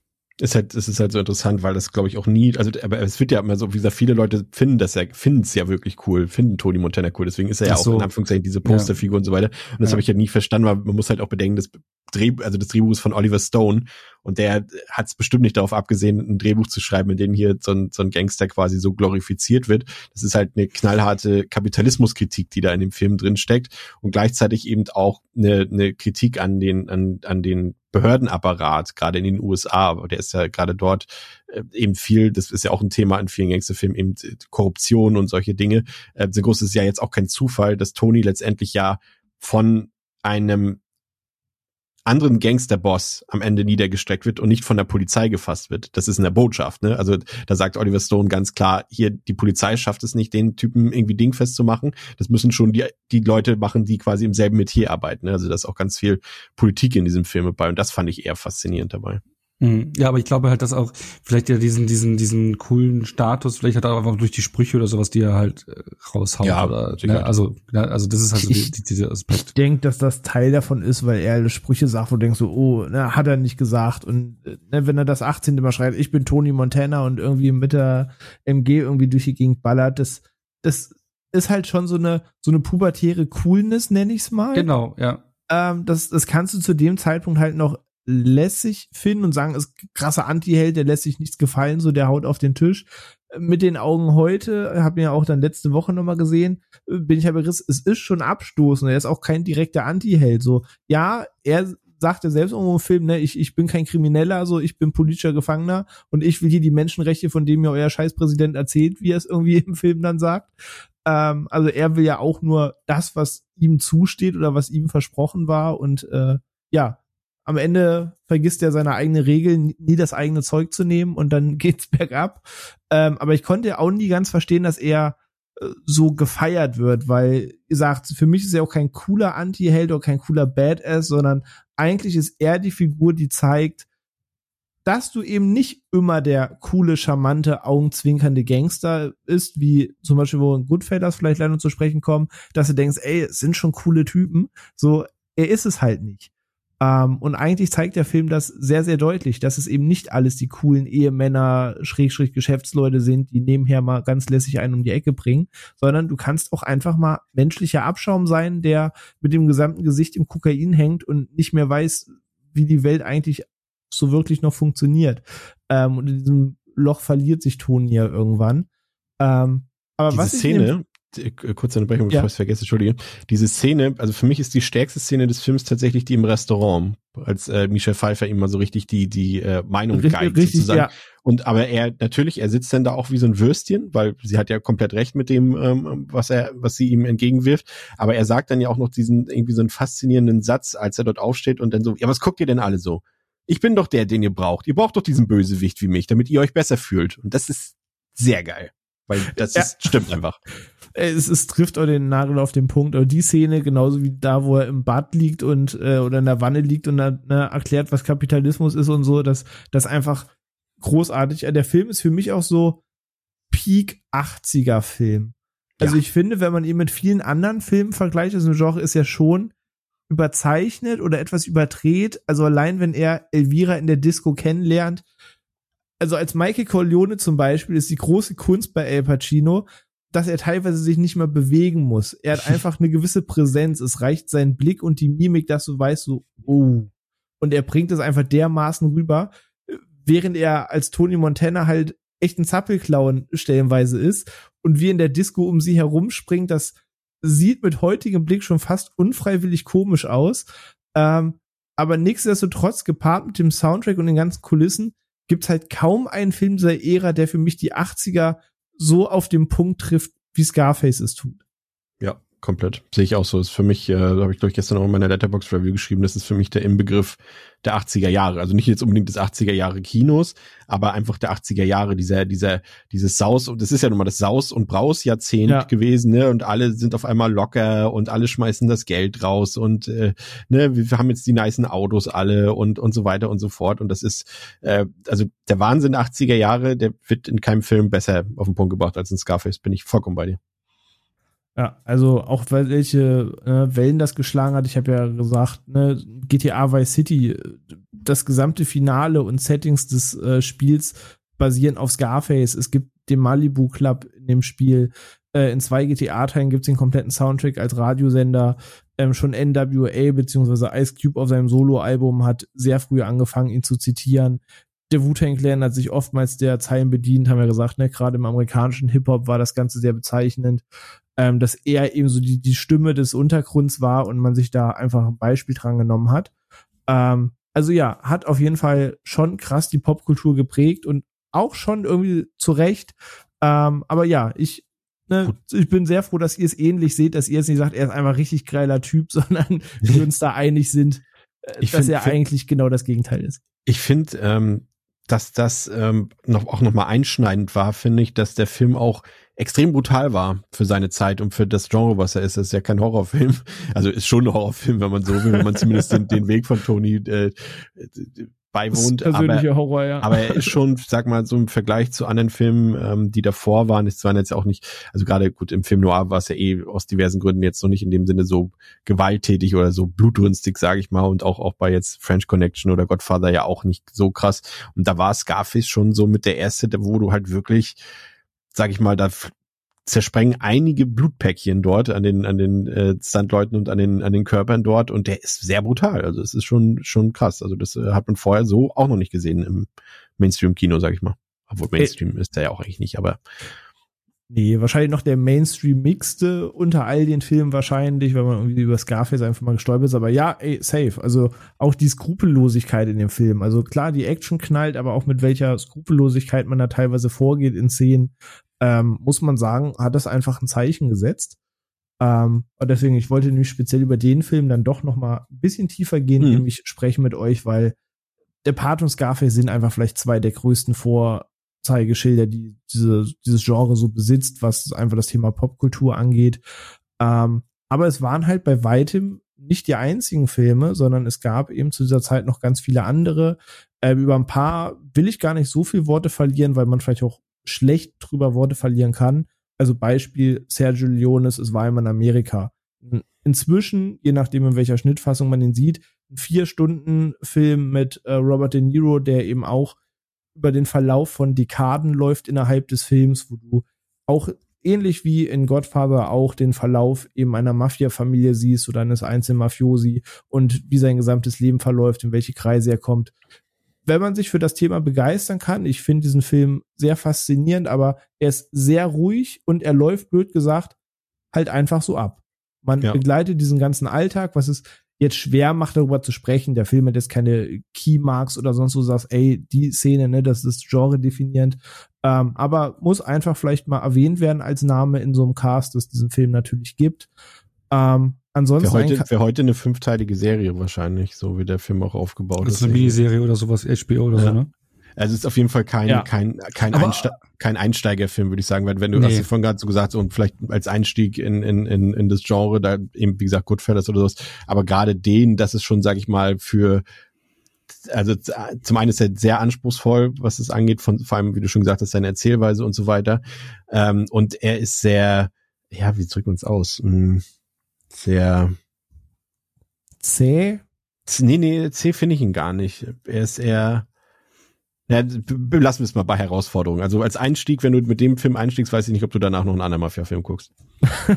nee, das, das stimmt. Also ich würde den auch wahrlich niemals als Einstiegsfilm irgendwie äh, empfehlen, weil da gibt's einfach welche, die man lockerer weggucken kann, sag ich mal, die noch ein bisschen Augenzwinkern bei haben, wo du eine gewisse Coolness bei hast, während der Film eben sehr nüchtern ist. Nennen wir es mal so. Ähm, ein paar Filme, über die ich vielleicht noch sprechen würde, ähm, klar, Kalitos Way, ich weiß nicht, Chris, ich habe gesehen, du hast ihn gestern gesehen. Möchtest mhm. du ein paar Worte zu verlieren? Gibt es was, was dir zu dem Film auf der Seele brennt oder?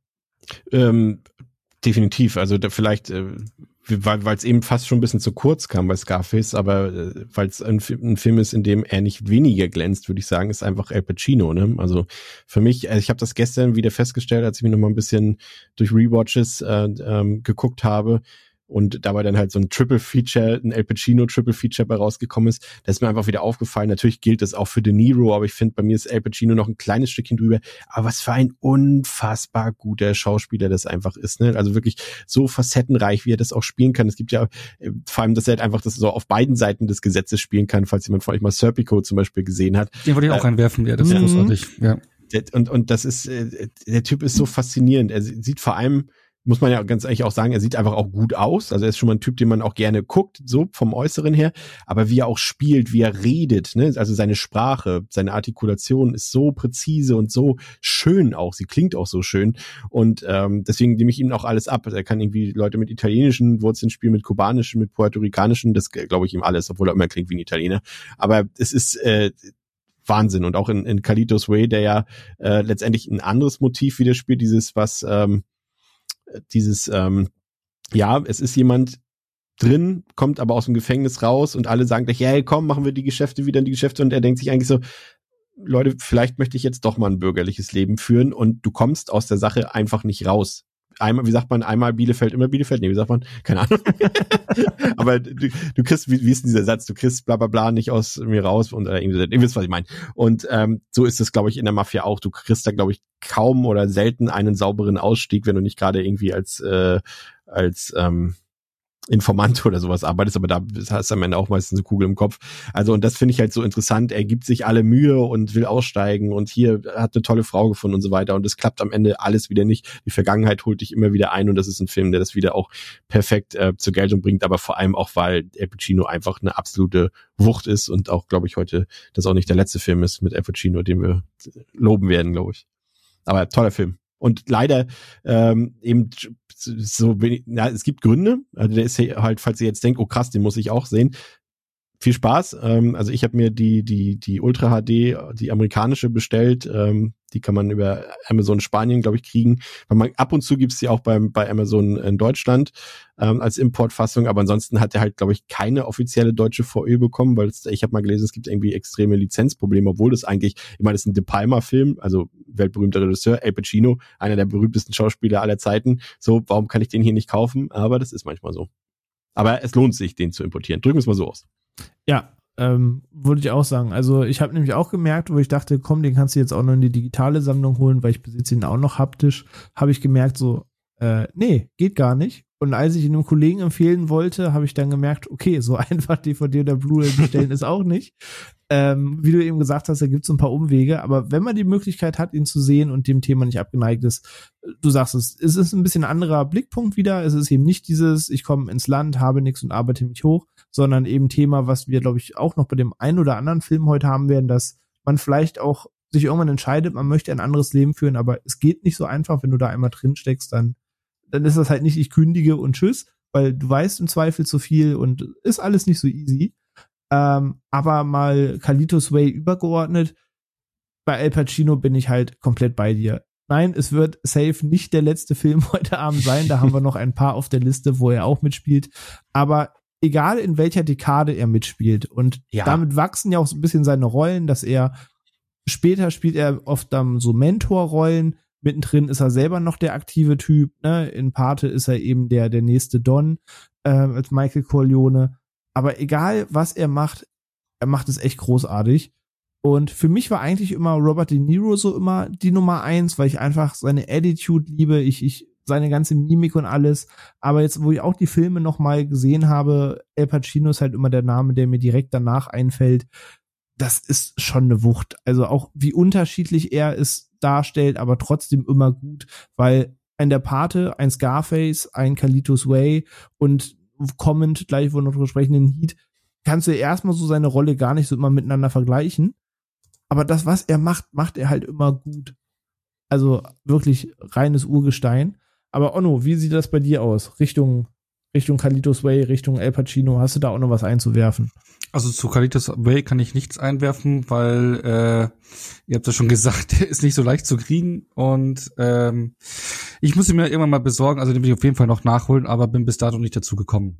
Ähm, und El Pacino eben jetzt auch festgestellt, also ich habe es äh, auch also für mich war der, der Pate 2 eine absolute Wucht, also nochmal gegenüber den ersten Teil, ja. der trägt ja den ganzen ja. Film und da sind auch gerade zum Ende hin so starke äh, Szenen auch mit äh, Diane Keaton zusammen, gerade wenn es ins letzte Drittel des Films geht, wo so ein paar ja, familieninterne Sachen passieren und ihm das Ganze aus dem Ruder gerät. Er meint, er hat mal alles unter Kontrolle und er, im Geschäft hat er alles unter Kontrolle, aber in der Familie nicht. Und das ist dann so, dieser Moment, das bringt er so gut rüber, das war so stark und ähm, und ihr habt es auch schon gesagt, in Scarface ganz anders, völlig drüber, völlig hibbelig. Äh, Kalitos Way kann ich jetzt nicht so sagen, leider. Ähm, aber dann auch, wenn du das gleiche Heat ins Rennen bringst, ne, ähm, wo er dann halt auch ähm, den Kopf spielt, dann eben wieder auf der anderen Seite, aber diese Coolness und alles, also die Rollen sind so, so unterschiedlich und haben so viele feine Nuancen drin. Also er gibt da jeder Figur so eine eigene Attitude. Genau, wie Chris vorhin gesagt hat, auch der Serpico, auch ein bockstarker Film. Also ja, kann man nur, nur, nur, nur, nur feiern. Und ähm, ich finde, er gibt halt jeden einen gewissen Touch. Und ich mag, hat jetzt mit dem Thema nichts zu tun, aber ich mag ihn auch an jedem verdammten Sonntag. Ich hatte gerade Angst, Angst, dass du was ganz anderes sagst. Aber was, was war deine Angst, was, was jetzt gedroppt hat, hat er nicht mal in eine von diesen äh, Ah, Jack and Jill, ja. Ach so, okay, nein, nein. Und ich, und ich mochte ihn damals auch noch in dem Auftrag des Teufels. Ich, ich, dann, dann schieße ich auch noch in raus. Mein ähm, Al Pacino Geheimtipp, der ist leider wirklich völlig irgendwie, also weiß nicht völlig unbekannt, aber der geht hier immer ein bisschen unter in, in Deutschland, gerade in der Rezeption des äh, William Friedkins äh, Film Cruising, also der Regisseur von Exorcist und, und French Connection. Der hat nämlich mit Al Pacino in der Hauptrolle einen richtig fiesen, düsteren Thriller damals gedreht, 1980. Und da geht's um einen ähm, Serienkiller, der im homosexuellen und im SM-Milieu von New York äh, halt äh, homosexuelle Männer tötet. Und ähm, Al Pacino spielt da quasi noch so einen, einen ziemlich jungen Polizisten, der sich dann quasi undercover einschleust dort in das Milieu. Und der ist richtig, richtig gut. Also der hat auch eine krasse, krasse New York-Atmo, so ein bisschen so wie, ich weiß nicht, ach ja, genau, Onno, du hattest ja King of New York gestern auch, auch mhm, geguckt, mhm, diesen, diese, dieses schäbige New York, ne, wo halt wirklich, wo nicht diese Touristenmetropole, die sie heute ist, sondern damals, du wirklich irgendwie, wenn du als Tourist auf die Straße gegangen bist, wurdest du gefühlt sofort ausgeraubt oder erschossen, so gefühlt. Wie Maniac äh, auch, oder? Maniac, genau, und so, sowas hat er auch. Und der, also absoluter Geheimtipp für Cruising, aber es ist halt auch schwierig zu bekommen hier. Aber ja, den habe ich, auch schon, da, den hab, den hab ich auch schon länger auf der Liste, ja, aber auch noch nicht. Ja. Okay, oh, jetzt grübelig, wenn wir jetzt alle den Non-Gangster El Pacino-Tipp jetzt noch in den Raum werfen. Puh ich, an dem verdammten Sonntag wurde genannt, ich werf mal Insider in den Raum.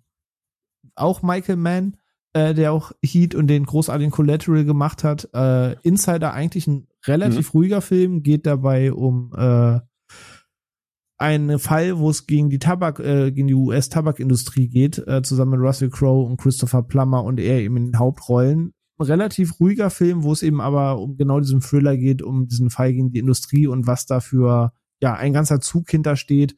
Auch großartig gespielter Film. Ähm, also deswegen, das ist dann mein El Pacino Non-Gangster-Geheimtipp. Obwohl er, glaube ich, gar nicht so geheim ist, aber das ja. sei der Den habe ich schon länger in der Sammlung. Ich habe ihn mal angefangen, aber nie zu Ende geschaut. Den Insomnia ist auch ganz gut. Achso, hier, hier waren ja Nolan-Hater, ne? In der, in der Ja, aber Insomnia ja. ist einer der zwei Filme, die ich ihm gebe. Das, okay. Äh, Insomnia mag ich auch. Ein Film, den ich nie ganz fertig geguckt habe, weil das ist auch ein Gangsterfilm eigentlich, ne? Dick Tracy ist auch dabei, oder? Ja, da spielt auch mit. Ich will ja, unbedingt stimmt. noch äh, Dr. Afternoon, hier Hundstage, den kenne ich nämlich noch nicht. Den habe ich zwar schon ein paar Jahre in der Sammlung, aber bis ja. heute nicht geguckt. Oh, aber wenn ich jetzt schon gerade im Al Pacino-Fieber bin, dann werde ich mir den die Woche nochmal angucken. Aber da, da spielt er einen Bankräuber, glaube ich, ne? Und es spielt irgendwie so ein, äh, so eine, so eine Belagerungssituation, dass er quasi eine Bank überfällt und äh, draußen sich irgendwie Presse und Polizei, glaube ich, versammeln schon und äh, wie er dort rauskommt aus der Situation, glaube ich, so geht das, glaube ich, zwei Stunden lang. Aber der soll auch sehr, sehr, sehr, sehr gut sein. Ja, den habe ich tatsächlich bis auch 800 Mal drüber gelesen. Ich habe ihn bis heute nie geguckt. Werde ich vielleicht auch noch mal schließen, die Lücke. Aber ja, El Pacino auf jeden Fall. Unseren Daumen hast du. Du wirst diesen Cast nie hören, aber du hast drei Daumen hoch von uns auf jeden Fall. Ähm, Ansonsten, ich schaue gerade mal so, was wir noch in der Ära haben. Äh, gerade Brian De Palma, Carlitos Wade gesprochen, Scarface von The Untouchables gäbe es noch von Brian De Palma. Ja. Ja, ich wollte sagen, finde ich auch ja. schwer, jetzt groß drüber zu sprechen. Ich erwähne ihn einfach mal, die Jagd von Elliot Ness nach El Capone. Kevin Costner dabei, Sean Connery dabei, Robert De Niro dabei, Andy Garcia dabei, also aber nicht minder hochkarätig besetzt. Aber den habe ich die Tage sogar erst äh, zum ersten Mal geschaut in Vorbereitung. Und, und Ach, musstest, okay. hast du dich, hast du dich, hast du dich sofort an Gangster Squad erinnert? Ah, den Gangster Squad habe ich gar nicht mehr richtig im Kopf, ehrlich gesagt, du, muss ich jetzt zugeben. Das ist auch gut so. ja, äh, ist ja auch schon, ist schon wieder ein paar Jährchen her, wo ich das letzte Mal gesehen habe. Den habe ich zum Release gesehen, seitdem nicht mehr. Aber, Aber ja. Inter interessanter Punkt, äh, äh, René, den du gerade angesprochen hast, gerade weil du sagst, Al Capone ist natürlich auch ein Punkt, warum äh, der Gangsterfilm so faszinierend ist, weil es zum einen natürlich Figuren sind, die wir, die es gab oder die inspiriert sind von Figuren, die es mhm. gab, ne? Und dann das eben stimmt. auch an Schauplätzen, die es gibt oder gab. Das ist ja auch immer noch den Unterschied. Gerade bei Leuten, ich glaube, viele, die jetzt vielleicht zum Beispiel auch gerade auf dieses Thema stehen, Mafia, Gangster und so weiter, die, bei denen findet man, glaube ich, vermutlich wenig Fantasy, wenig Science Fiction und sowas im, im Regal. Gibt natürlich Ausnahmen auf jeden Fall. Also wir sind wahrscheinlich schon das Gegenbeispiel für meine These. Aber weil das eben eher lebensnah ist. Das sind Schauspiel, äh, Schauplätze, wenn wir jetzt irgendwie die meisten Gangsterfilme spielen, irgendwie geführt in Los Angeles, Miami oder New York. Und das sind alles Orte, die wir kennen und wir wissen auch, dass es dort das organisierte Verbrechen gibt. Diese Authentizität ist da, glaube ich, auch äh, ganz wichtig. Und gerade wenn es dann eben noch echte Vorbilder hat, wie eben Al Capone, ne? Zum Beispiel. Mhm. Ey, safe. Also, oder auch ganz viele Filme, wo einfach andere Namen genannt wurden, aber ja. das eben auf irgendwelchen äh, Vorlagen basiert oder irgendwelchen Vorfällen, ja. ähm, teilweise nur Münch übertragen, genau. Aber Onno, ich wollte, hätte den Film gar nicht groß vertieft, aber wenn du jetzt sagst, du hast ihn sogar das erste Mal gesehen, interessiert mich doch deine Meinung dazu. Ja, der ist ganz nett. Also es ist kein, äh, ich würde jetzt nicht so einen großen Status zuschreiben wie bei anderen Filmen, die wir jetzt schon besprochen haben und noch besprechen werden. Es, es ist ein ja, unaufgeregter Film, der halt einfach diesen Fall dokumentiert, jetzt ohne großartige Überraschungen, ähm, der auf jeden Fall diese Chicagoer Atmosphäre rüberbringt äh, zu Zeiten der Prohibition. Habe ich es richtig ausgesprochen? Ja. Ich immer, ja. Ähm, und auch da halt Robert De Niro, der halt hier Al Capone spielt, macht äh, in wenigen Szenen eigentlich auch ganz cool, aber ja, großartigen Cast, Kevin Costner, der jetzt noch nicht ganz der große Star war wie in den 90ern, was er dann geworden ist, und John Connery und sowas. Schwächster Teil der Besetzung übrigens für mich, Kevin Costner, der nervt sogar fast ein bisschen, finde ich. Echt? Ja, ja. Äh, hast du ihn auf Englisch geschaut oder, weil ich, die Synchro finde ich irgendwie komisch, also ich finde die Synchro ganz ein bisschen komisch. Ja, ich, ich finde, das Spiel ist halt jetzt, ist nicht besonders gut oder schlecht, also für mich ist nicht der schwächste Teil, aber ja, der, der ist schon ganz nett, aber er ist nicht so, so überragend, wie ich ihn jetzt eigentlich erwartet hatte, beziehungsweise wie der Ruf auch teilweise ist. Ja, aber der macht Spaß. Der ist schon, ja, der ist schon ja, gut. Die Atmosphäre, ja, aber es ist halt, der macht er dann auch schon irgendwie so, so, so, so, so Sprünge irgendwie. Gut, irgendwann wird's ja dann erklärt, aber ich habe mich die ganze Zeit gefragt, ja, jetzt äh, reiten sie sogar denen da irgendwo hinterher, wo sie dann auch bei den, den, den an der Brücke sowas hinreiten. Mhm. Aber ich denke mir immer so, also du hast am Anfang äh, nie so mitbekommen, ja, sie haben jetzt irgendwas eher aufgedeckt und wieder was gefunden, aber es kam nie so richtig raus, wie, warum. Ne? Also klar, es wird am Ende dann irgendwo aufge aufgeklärt, aber es hat mir da in dem Moment ein bisschen irgendwie gefehlt. Ich so, hä, wieso sind die da jetzt irgendwo an der kanadischen Grenze? Woher wissen die das? ne? Also das hat mir in dem Moment da gefehlt. Ne? Der ist so ein bisschen der, der Western-Film unter den, ja. Äh, ja. unter den Gangster-Filmen, finde ich auch von der Art, wie er gemacht ist. Aber auch hier ein, wichtiges Thema noch, vielleicht ist noch ähm, so ein bisschen als, als historischen Hintergrund auch zum Aufstieg der Mafia, weil du sagst gerade Prohibition und die Prohibition war ja letztendlich so ein bisschen dafür verantwortlich. Da hat sich, hat sich die Regierung in den USA damals ja selbst ein, ins Boxhorn gejagt. Die war ja letztendlich ein bisschen für den Aufstieg der, der, ja, der, des organisierten Verbrechens verantwortlich, weil natürlich Prohibition kennen sicherlich alle, brauchen wir jetzt nicht nochmal groß erklären, aber das war ja halt eben ein Gesetz, was äh, eigentlich niemandem in den USA gefallen hat. Und äh, die Mafia, das waren so die einzigen Leute, die aktiv was dafür getan haben, die trotzdem dafür gesorgt haben, dass irgendwie Alkohol in den Kneipen oder in den Saloons und was auch immer sammelt, die, die äh, landet und die das geschmuggelt haben und verbreitet haben und so weiter. Und dadurch wurden sie beliebter, weil sie in Anführungszeichen was für das Volk getan haben. Und äh, letztendlich wurde der, deren Macht dadurch so richtig justiert erst. Also selbst schuld, sag ich mal. aber aber es hat ja auch eben die Rolle von Kevin Costner, die die Figur, die er ja auch spielt. Ne? Also äh, er hat ja seine Prinzipien, seine Ideale. Ihm geht's einfach darum, Al Capone Ding festzumachen. Und er wird auch am Anfang, wo er dann halt eben als neuer Ermittler da vorgestellt wird, wird er auch gefragt, ja, trinken Sie auch gern was oder sonst irgendwas. Das lehnt er am Ende äh, lehnt er ja ab. Und am Ende vom Film wo halt dann die Prohibition auch wieder vorbei ist, wieder gefragt, ja, und was machen Sie jetzt? Jetzt gehe ich jetzt mal ein Trinken. Ne? Also eigentlich äh, äh, hat er, ist er auch nicht, geht er nicht konform mit dem Gesetz, aber er hält sich da dran und will, geht seinen Idealen nach. Also ja, gesetztreu sein. Ne? Also das, genau. Ich weiß nicht, wie es. Uh, Untouchables ist schon ein bisschen her, das war auch der Film dieser legendären Bahnhofszene, oder? Ja. Ey, die haben wir Musikunterricht oh. behandelt, weil der Einsatz der Musik äh, und der Schnitt da so so sehr meisterhaft ist und äh, da Aber kann ich mich erinnern. Das war vielleicht war das mal, siehst du, war nicht der Pate. Das ist mein erster, das war äh, die Untouchables äh, irgendwann in der sechsten Klasse in der Schule. Den durften wir eigentlich gar nicht gucken, aber diese Szene haben wir irgendwie hundertmal am Stück geguckt. Okay, mit dem Kinderwagen, das fand ich schon ein bisschen so. Genau, was, ja. was, was soll denn der Kinderwagen da jetzt? Das hat ja. mich gestört. Wurde nackte Kanone ja damals im Intro ja auch noch 800 Mal aufs Korn genommen, die Szene. Das Ah, okay, vielleicht muss ich jetzt die nackte, ich habe es dann damals natürlich nicht gecheckt und nackte Kanone, weil ich den Film jetzt erst nachgeholt habe. Ah, aber ich weiß nicht, ob es nackte Kanone der zweite oder der dritte war, aber einer hat im Intro ja genau diese Bahnhofszene, okay. wo dann irgendwie noch ein Kinderwagen und noch ein Kinderwagen die Treppe runtergondelt und Okay, äh, jetzt verstehe ich. musste die jetzt rückblickend nochmal angucken, dann, dann kommt der Witz wahrscheinlich noch besser. Ähm, aber ja, sonst, ihr habt schon gesagt, ich wollte mich bei dem Film auch sonst gar nicht verlieren kann man machen. Kevin Costner ist bei mir eh immer einer von fünf Schauspielern, wo ich sage, gucke ich mir alles an, wenn der da mitspielt. Ähm, viel Liebe für Kevin Costner, aber ja, ne, Robert De Niro fast mehr eine Nebenrolle in dem Film, in Andy Garcia fast mehr eine Nebenrolle in dem Film. Ähm, eigentlich alles zugesagt.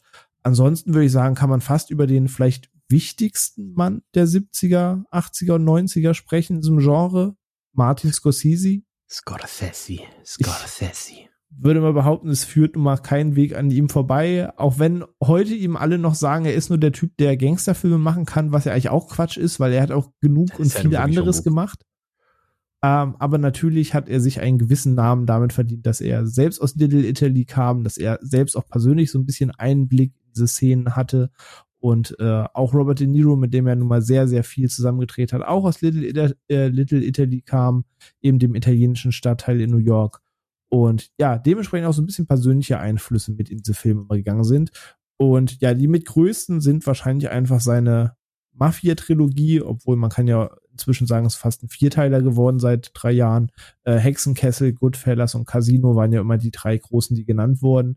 Jetzt ist ja quasi Irishman noch dazugekommen vor drei Jahren. Der interessanterweise, werden wir vielleicht noch mal kurz drüber sprechen, ähm, ja, einen komplett anderen Weg geht, weil wir von äh, gesprochen haben, wie cool und lässig die sind und ein Irishman tatsächlich das ganze Ding sehr demontiert, aber vielleicht werden wir dann nachher noch ein paar Worte zu verlieren. Ähm, aber gerade mal, ich würde die Filme ein bisschen zusammennehmen, sonst platzt der Cast heute noch mhm. aus allen Nähten. Ähm, wenn er so die drei Namen hört, wahrscheinlich ist Goodfellas und Casino noch die, über die man mehr redet als Hexenkessel vielleicht, obwohl Hexenkessel auch wahrlich kein schlechter Film ist. Aber Onno, du vielleicht mal zuerst. Was sind so deine Gedanken? Also dein, dein Favorite von denen und so deine Gedanken, wenn du einfach an diese Filme denkst. Also ich kann jetzt, glaube ich, sogar tatsächlich zu Mean Streets bzw. Hexenkessel mehr sagen, als wie zu Casino, weil Casino finde ich immer, ich glaube, ich habe ihn jetzt bisher zweimal gesehen, auch das letzte Mal über zehn Jahre her. Da bleibt mir dann am Ende, merke ich jetzt nicht so viel hängen, obwohl ich ihn jedes Mal, wenn ich gucke, mega cool finde, aber so richtig viel hängen bleibt er nicht. Und äh, eben Hexenkessel habe ich erst vor ein paar Jahren nachgeholt und den finde ich halt sehr roh. Das ist im Prinzip im Vergleich zu Goodfellas und Casino so, so, so ein roher erster Schritt von ihm, der ja irgendwie auch so, was wir eben vorhin bei Es war mal Amerika gesagt haben, so dass der so lose irgendwie so, nicht vor sich hindüppelt, aber so irgendwie so den Alltag der, der Mafia sozusagen beschreibt. So hast du es hier bei der Hexenkessel, so dass hier ähm, was ist es, Robert Niro, Harvey Keitel sind, glaube ich, dabei, ne?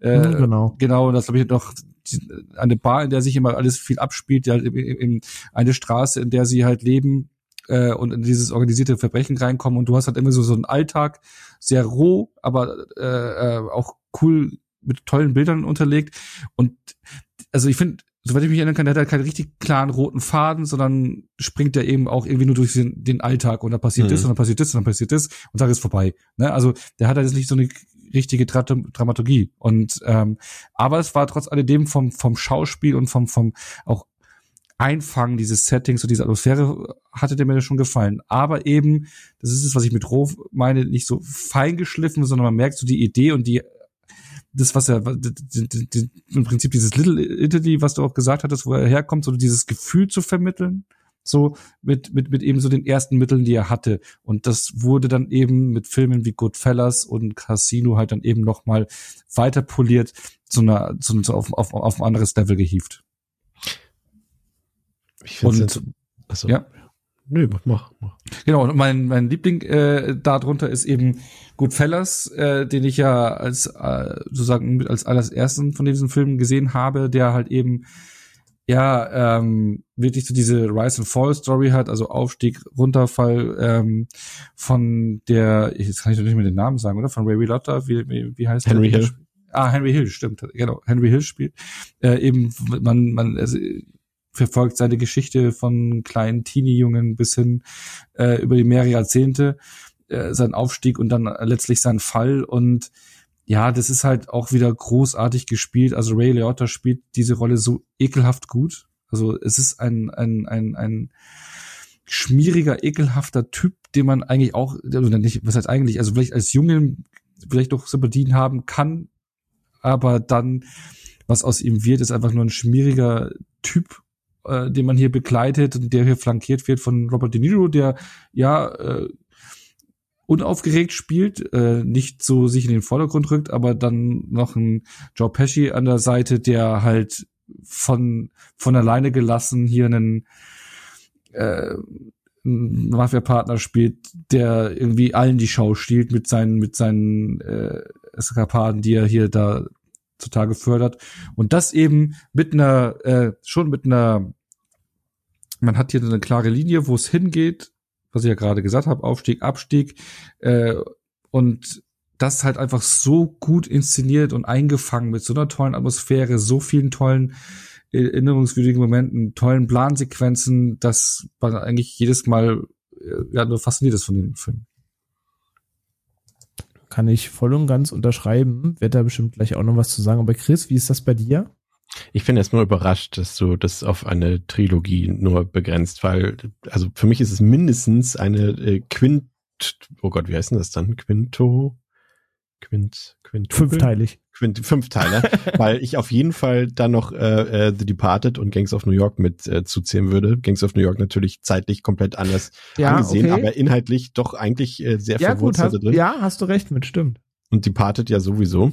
Ähm, aber ja, also über Scors Scorsese können wir eigentlich ja, der ist ja Kann man einen eigenen Podcast wert. Ne? Also ja. das wüsste ich gar nicht, äh, wo man da anfangen soll. Aber das ist, äh, der kann das wie kein anderer. Ne? Also wir haben heute natürlich schon ein paar andere Beispiele genannt, aber der einfach über so viele Jahrzehnte, du hast es gesagt, nicht nur dieses Genre, sondern einfach komplett die Kino Kinolandschaft geprägt hat, das, äh, da gibt's nicht so viele von, kann man eben natürlich noch ein bisschen an die, an die also ich sag mal, zählt, zählt vermutlich, da würde jetzt kaum einer widersprechen zu den zehn größten Regisseuren, die es je gab und ähm, aus verschiedenen Gründen von den Filmen, die wir jetzt genannt haben. Also ich finde auch äh, interessant ähm, und würde komplett nur zustimmen, was er zu, zu Mainstream Mean Streets gesagt hat, finde ich auch, dass es gerade inszenatorisch natürlich noch so ein bisschen zurückhaltend ist und da jetzt vielleicht noch diese typische Scorsese-Stilistik noch nicht so durchkommt oder noch nicht ausgereift ist, was halt logischerweise einfach auch äh, dem Jahr 1973, da das war halt auch noch der Beginn der Karriere von Scorsese, dem geschuldet ist. Aber gerade dieses, was du auch geschildert hast,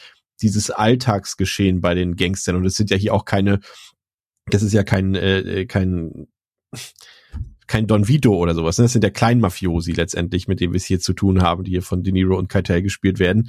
Und, ähm, und das ist halt auch mal ein interessanter Einblick. Und du hast wieder diese schäbige New York-Atmosphäre, einen richtig tollen Soundtrack. Ähm, aber gerade diese Alltagssituationen, die sind so toll. Da gibt es einen anderen Film ähm, aus Hongkong von Wong Kar Wai, ähm, Es Tears Go By, der das in den 80ern nochmal so ähnlich gemacht hat, der einfach so beiläufige Momente aus dem Leben von Gangstern zeigt, sozusagen, die quasi jeden x-beliebigen Tag passieren könnten. Und das gefällt mir dann auch wieder, wenn es nicht das große Ding ist, sondern eher das Ganze, was dort gezeigt wird. Und ähm, das ist auf jeden Fall sehr spannend, eben mal nicht den großen Paten dort zu sehen, sondern eben kleine, die Leute, die auf der Straße unterwegs sind. Und Goodfellas, ja, also ist wirklich ganz, ganz knapp hinter Godfather bei mir. Also das Godfellas ist, darüber kann ich auch absolut überhaupt kein schlechtes Wort sagen. Das ist ein absolut fantastischer Film, der wirklich keine einzige Sekunde lang nicht fantastisch ist und ist halt auch ähm, auch interessant, wenn man den heute guckt. Wir kommen ja wahrscheinlich noch auf die Sopranos später zu sprechen, wie auch hier so der halbe Cast äh, schon mit dabei ist sozusagen, also als hätte man es äh, vorausgeahnt so ein bisschen. Aber das ist auch ein absolut grandioser Film und wie gesagt, das äh, kann mich nur wiederholen, was ich vorhin gesagt habe. Das ist, glaube ich, der Film, wenn man da wirklich einen Einstiegsfilm haben will in das Genre äh, und herausfinden will, ob das was für einen ist oder nicht, dann ist es Goodfellas. Wenn du den nicht magst, dann okay, sofort aufhören, brauchst in dem Genre nicht weitergucken, dann gefällt dir vielleicht noch Road to Perdition und das war's dann. Aber wenn dir der gefällt, dann bitte alles andere auch hinterher. Das wird dann auch gefallen. Aber das ist ein absoluter Meilenstein. Und ähm, was war jetzt der dritte Film? Ach, Casino. Casino. Mhm. Ähm, also Goodfellas ist auf jeden Fall mein Liebling von denen. Ähm, Casino ist ein guter Gangsterfilm auf jeden Fall würde ich jetzt nicht zu den absoluten Meisterwerken bei Scorsese äh, dazu zählen, weil dafür ist er mir einfach ein bisschen, also die sind ja alle lang, die Filme, aber hier, der hätte mal ein bisschen Straffung verdient gehabt. Also ich finde gerade nach diesen unfassbar guten ersten 20 Minuten geht dem doch zwischendurch in den drei Stunden öfter mal die Luft aus. Da hat mir auch so diese, ich glaube, das war ja der, der auch mit Voice-Overn erzählt wurde über weite Teile und das hat mir genau, nicht so genau. gut, nicht so gut gefallen. Aber jetzt inszenatorisch ist das trotzdem ein, ein super Scorsese-Film, aber der hat so ein bisschen ein paar Längen, würde ich mal sagen. Den würde ich jetzt da gar nicht so hoch ranken in der ganzen Vita jetzt von Scorsese. Da gibt's äh, auch ein paar andere Filme außerhalb der seiner Gangsterfilme, die da deutlich besser sind. Ähm, ja, aber trotzdem, also Scorsese, da geht nichts dran vorbei. Überragender Typ, überragender Regisseur, lieb den. Ey, safe. Aber was gerade bei ihm so spannend ist, ist, für mich ist, gehört er auch safe in die Top 10 der besten Regisseure, die wir überhaupt haben. Ähm, auch abseits der Gangsterfilme gibt es viele Filme, die ich von ihm liebe, sei es ein Taxi Driver, sei es ein mm. Farben des Geldes, ähm, sei das ein King of Comedy, ein Raging Bull. Ne, wie du gesagt hast, du kannst vor allem, vor allem, vor allem, Minimum einen Cast mit ihm füllen. Die Leute sagen, hier kann nur Gangsterfilme. Ich meine, der Typ hat auch so einen Film wie Hugo Cabré gedreht, ne? Auch ein super Film. Und der hat nun gar nichts damit zu tun. Nee, zum, zum Beispiel. Oder auch ein Aviator geht in eine andere Richtung. Also der Mann ist vielfältig, weil ich so witzig finde, ist, heute hat er diesen Status und damals zählte er tatsächlich als Kas Kinokassengift, weil alle Filme eben ja, nicht ganz die Kassenschlager waren, sondern eben erst Jahre später so ein bisschen zum Publikumsliebling wurden, da dann den großen Rang bekommen haben, aber zu der Zeit ist auch alles vielleicht ein bisschen kritisch war und man das gar nicht so sehen wollte. Ähm, da habe ich auch schon eine spannende Doku mal über ihn gesehen, dass dieser, dieser ganze Ruf kam halt erst danach. Ähm, aber du hast gesagt, wir könnten Minimum ein Cast allein über ihn füllen, weil die Vita und die Bandbreite, die ist einfach immens. Ähm, von daher lassen wir es gar nicht ausufern. Aber ja, die drei Filme kann ich euch auch nur zustimmen. Ein Hexenkessel ist geiler Film, den man sich so angucken kann, aber man sieht halt, dass Goodfellas 17 Jahre später gedreht wurde ähm, und dazwischen eine Menge andere Filme waren, wo er einfach seinen eigenen Stil und seine Bildsprache gefunden hat ähm, ein Casino auch, ähm, der steht halt mit den Darstellern, ne? Also klar, dieses Casino-Setting ist einfach ein geiles Setting, sagen wir, wie es ist, auch so einfach was so Farbenwirkung angeht, die Kamerafahren, das ist geil. Ähm, aber es steht und fällt natürlich auch, dass da Robert De Niro eine wirklich stark spielende Sharon Stone als Ginger und wieder ein Joe Pesci dabei ist, der halt schon in Goodfellas gezeigt hat, was er kann, wenn man ihn quasi machen lässt. Und ich finde auch, der Film ist eigentlich Minimum eine Stunde zu lang ähm, was Schlechtes bei so langen Filmen, wenn man dann sagt, irgendwie die Überlänge spürt man deutlich, aber all die Tricks, die mich bei Casino in der ersten Stunde fesseln mit dem Art, wie sich der Film erzählt, nutzt er nach hinten raus halt immer und immer weiter ab, so dass ich mir immer denke, ja, okay, das, der, der Trick zieht nicht mehr ganz so. Ähm, deswegen, ich finde ihn auch immer cool, aber ich merke auch jedes Mal beim Gucken nach zwei Drittel, dass mir ein bisschen die Puste ausgeht und mir denke, weniger wäre mehr gewesen, aber nichtsdestotrotz kann man auf jeden Fall machen. Aber ja, das eigentliche Highlight und Chris hat es gerade schon genauso beschrieben, wie ich es auch beschreiben würde. Wenn ich ihn nicht sogar vielleicht, nein, ich würde ihn nicht auf die Eins heben, weil das andere ist einfach dieses, dieses große Werk und das andere ist dieser gestreamlinetere Film. Aber wenn wir ehrlich sind, ist es ein geteilter Platz eins. Ne? Also um ja, ehrlich zu sein, bei mir ist es so bei, bei mir eigentlich auch. Ich verstehe halt, das eine ist ein bedeutend ruhigerer, größerer Ansatz und das andere ist ein gestreamliner Film, der ein bisschen mehr gerade ausläuft, aber für mich sind sie auch beide auf Platz 1. Also sind die größten Filme, die für mich persönlich das Genre je hervorgebracht hat. Goodfellas ist einfach A, auch dieser Punkt, den du, Chris, vorhin angesprochen hast, dieses wahre Begebenheiten-Ding. Das ist keine Fiktion. So, auch da gibt's ein Buch zu namens Wise Guys und auch der Typ hieß wirklich Henry Hill der dann eben später äh, ja Kronzeuge wurde und ausgesagt hat. Und der Film zeigt halt einfach, wie diese ganzen Jahre in der Mafia aussahen für ihn von Jungen bis am Ende zum Ausstieg. Und ich weiß nicht, es gibt nichts, was ich in so einem Kritisi Film kritisieren kann, will oder möchte, weil ich habe jedes Mal wieder einen Riesenspaß mit dem Film. Allein das Schauspiel von allen zu begutachten in diesem Film, wie sich wirklich jeder da die Seele aus dem Leib spielt Klar, Robert De Niro ein bisschen zurückgehaltener, aber auch seine Rolle als Jimmy Conway ist halt eben immer so zwischen Mentor und guten Kumpel und der knallt dir aber auch einfach eine Kugel in den Kopf und rollt dich in den Teppich ein und das bestmöglich binnen fünf Minuten, wenn sein muss. Ähm, das bringt er halt wunderbar rüber und Joe Pesci als Nervenbündel, Tommy DeVito, glaube ich, heißt er im Film, ähm, der sich selbst nie so ganz unter Kontrolle hat, auch nicht so ganz unterscheiden kann, was ist jetzt ein Gag, was ist ernst und da ja bei denen unten in der Bar zu so mancher Szene führt, wo du denkst, hat er nicht gemacht. Ähm, und alle nur wieder, ah, Tommy, das, was machst du denn? Was, was, was los mit dir, Tommy? So, das, ähm, diese ganze Attitude dahinter, das, ich kann mich da nicht satt sehen dran. Das gepaart mit den Kamerafahrten im Soundtrack. Also, du hast es wunderbar auf den Punkt gebracht wenn man keinen Bezug zu diesem Genre hat und nicht weiß, wo man darin anfangen möchte, schaut euch Goodfellas an und entweder der Groschen fällt und wenn er nicht fällt, bin ich komplett bei Chris, dann lasst es, weil besser wird's nicht. So muss man einfach so sagen. ähm, aber ja, es freut mich sehr, dass wir diese ganze Liebe teilen. Und äh, was ich auch bei Goodfellas letztens erst gelesen habe und ganz witzig finde, ist, eigentlich sollte die Rolle von Jimmy Conway auch gar nicht Robert De Niro spielen, sondern auch dort sollte eigentlich El Pacino einspringen. Hm. Aber er hat die Rolle abgelehnt, weil er eigentlich von seinem Gangster-Image wegkommen wollte. Und er wollte zu dem Zeitpunkt jetzt nicht gerade wieder irgendein Mafia-Oberhaupt spielen. ähm, aber wie es in echt bei dem Mob ist, ne, vielleicht willst du raus, aber der Mob kommt nicht aus dir raus. Also ja, man, man bleibt in der Szene gefangen. Und ja, ähm, was aber halt diese Filme alle so ein bisschen eint, ist halt einfach die Darsteller, ne? Also egal, ob das jetzt ein Leone, ein Scorsese oder sonst was gedreht hat, ein Joe Pesci, ein Harvey Keitel, ein Robert De Niro, ein Al Pacino, sind, würde ich sagen, vielleicht fällt euch noch ein weiterer Name ein, ansonsten korrigiert mich, aber schon so drei der oder vier der größten Gesichter, die dieses. Genre so in dieser Hochzeit einfach hatte. Seht ihr das ähnlich oder? Keine Widerrede. Onno, du stimmst da auch zu? Was, ich schimpf da auch zu? Nee, ob du da zustimmst. Ach so, ich schimpf da auch zu. Kann doch schimpfen, wenn Genau, also war stumm geschaltet, für die ganze Zeit geschimpft. Nein, äh, nee, nee, stimme ich auch zu. Also dieser Zeit auf jeden Fall. Also wenn wir natürlich noch ein bisschen, also eine der der ersten, die, die natürlich da auch äh, ihren, oh Gott, jetzt kommt wieder mein übliches Thema mit den Sprichwörtern, die ich vorher gesagt, die ihren Stiefel hinterlassen haben. Helf mir mal, wie heißt das richtige Sprichwort? Die ihren bla bla bla Fuß, hinterlassen. Fußabdrücke? Fußabdrücke, nee. genau. Ja. Das fast Stiefel. Äh, Wäre natürlich jetzt zum Beispiel Humphrey Bogart, ne? Der ist ja auch so ein bisschen der, sag ich mal, einer der die, Vorreiter die so, auf jeden Fall, ja. Vorreiter auf jeden Fall, ja. Ja, stimmt. Muss ich aber gestehen, jetzt, jetzt muss ich dann äh, kleine Lanze brechen.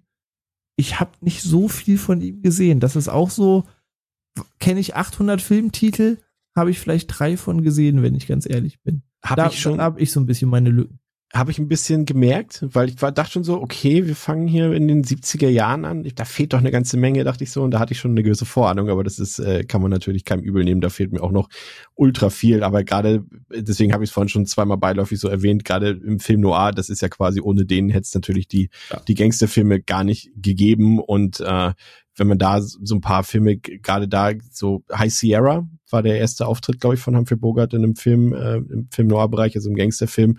Und den kann man sich, glaube ich, gerade ganz, ganz günstig, äh, zumindest bei Prime Video kaufen für drei Euro oder irgendwie sowas. Aber ähm, ja, dazu sage ich später nochmal was, wenn wir über Heat reden. Also wo haben wir stehen geblieben? Eigentlich beim, beim Abschließen der Ära mit eben den Gesichtern. Also für mich auch einfach, wenn ich an Robert De Niro, Al Pacino, Joe Pesci denke, ich denke halt nicht an, keine Ahnung, was für Filme, ich denke halt wirklich genau an diese Ära, über die wir gerade sprechen. Und ja, liebe jeden einzelnen der Filme, in denen sie einfach mitgewirkt haben und schauen mir ihr Schauspiel immer und immer wieder gerne an. Ähm, ansonsten, bevor wir jetzt in die neuere Zeit sprechen. Nee, da, da, da, da, ja? Achso, ich glaube, du stellst schon die richtige Frage, passt. Ich, ich, stopp, stopp, stopp.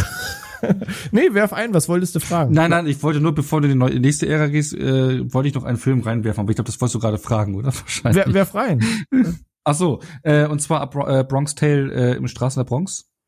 Nee, den wollte ich tatsächlich nicht einwerfen, aber rede gern drüber. Das den wollte ich noch einwerfen, weil ich dachte, weil bevor du weiterziehst, weil Wollte ich fragen, was ihr noch vielleicht für Titel habt, die wir nicht oh, erwähnt ja. haben, genau. Dankeschön. Danke, genau, die Frage wolltest du noch stellen. Genau, deswegen habe ich Dann ist genau. sie so mitgestellt. genau. Ähm, und zwar den habe ich jetzt im Zuge der Vorbereitung äh, auch zum ersten Mal nachgeholt äh, in den Straßen der Bronx. Äh, Regie Robert De Niro.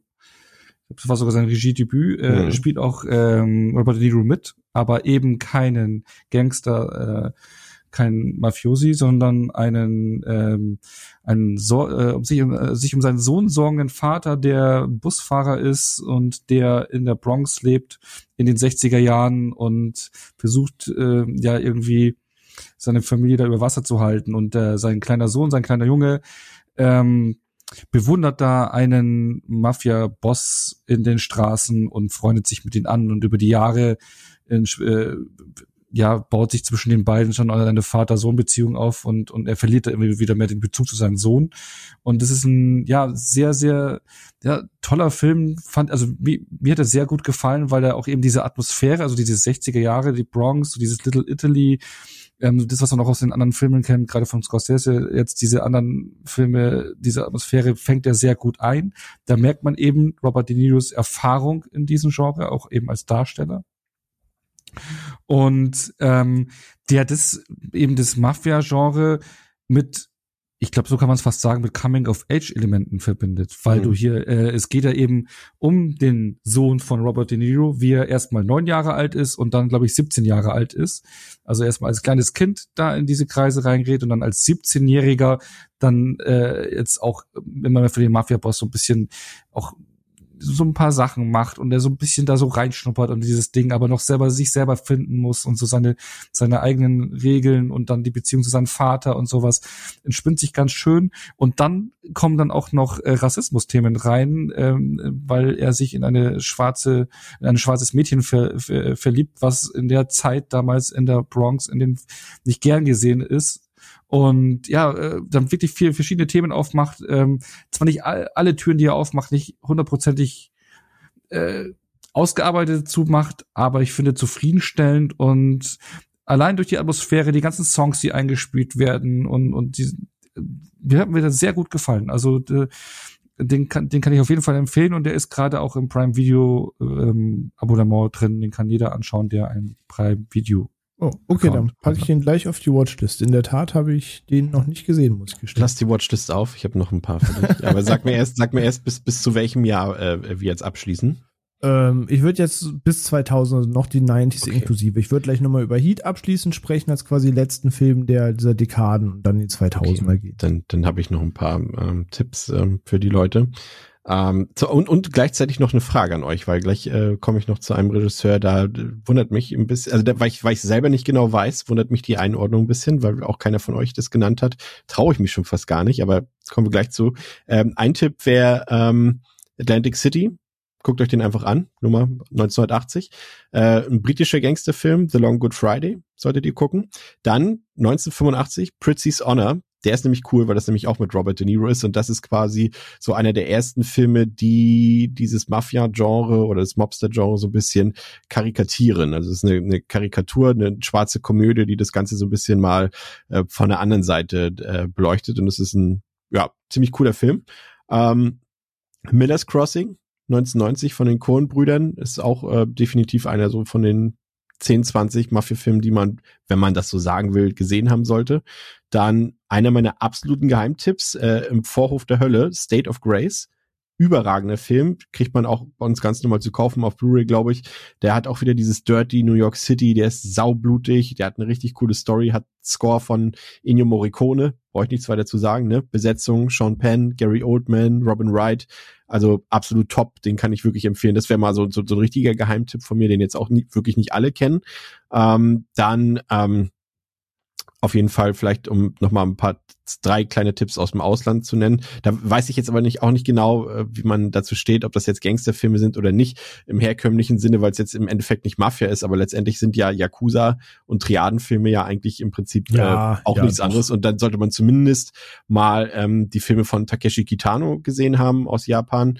Ähm, Sonatine wäre da der, der, ja, würde ich sagen, der beste Film auf jeden Fall, weil der halt auch mal so ein ja, so ein Gegenentwurf darstellt. Da siehst du halt Gangster, wie sie gerade aus dem, sag ich mal, aus dem Brennpunkt verschwinden aus, aus Tokio und sich zurückziehen aufs Land, äh, an so einen Ort, der am Strand ist, am Meer ist und, und sich einfach mal dem Alltag widmen. Und das ist ein wunderschön gefilmter Film. Da gibt es ein paar Szenen bei, da kommen einem echt die Tränen und der ist äh, überragend.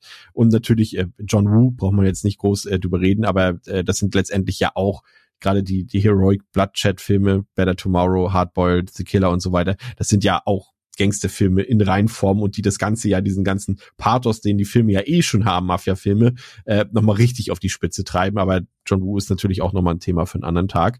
Und jetzt meine Frage an euch. Ähm, wie sieht's denn mit Tarantino aus, mit Reservoir Dogs und Pulp Fiction? Also ist eine Frage, die ich in den Raum stelle. Also zumindest Reservoir Dogs würde ich schon irgendwie diesem Genre zuordnen. Es war, also ja, sind ja Gangster letztendlich und da gehört er ja eigentlich auch schon zu den besseren, würde ich mal sagen, vorsichtig. Ey, auf jeden Fall. Ich habe den auch nachträglich gestern Nacht noch tatsächlich in mein Skript geschrieben, weil ich denke, gerade die ersten beiden großen von ihm, Reservoir Dogs und Pulp Fiction, sind Gangsterfilme. Sie gehen einen komplett anderen Weg. Und ich glaube, über Pulp Fiction könnte man auch alleine zwei Stunden sinnieren, einfach aufgrund des Status, den der Film hat. Aber ja, du, auf jeden Fall. Ich, ich dachte auch, werfe ich Tarantino mit in den Raum oder lasse ich es in Häkchen bei den klassischeren. Ähm, aber doch gut, dass du sagst, weil ich will die ganze Zeit hergerissen, machst es, machst es nicht. Aber gerade die Beiträge oder auch noch Jackie Brown, der vielleicht mit coolste Film von ihm, der mhm. auch mal ungern quasi irgendwie erwähnt wird, wenn es um Hitlisten geht. Auf jeden Fall. Also ich würde schon sagen, kann man mit reinwerfen. Gerade Reservoir Dogs.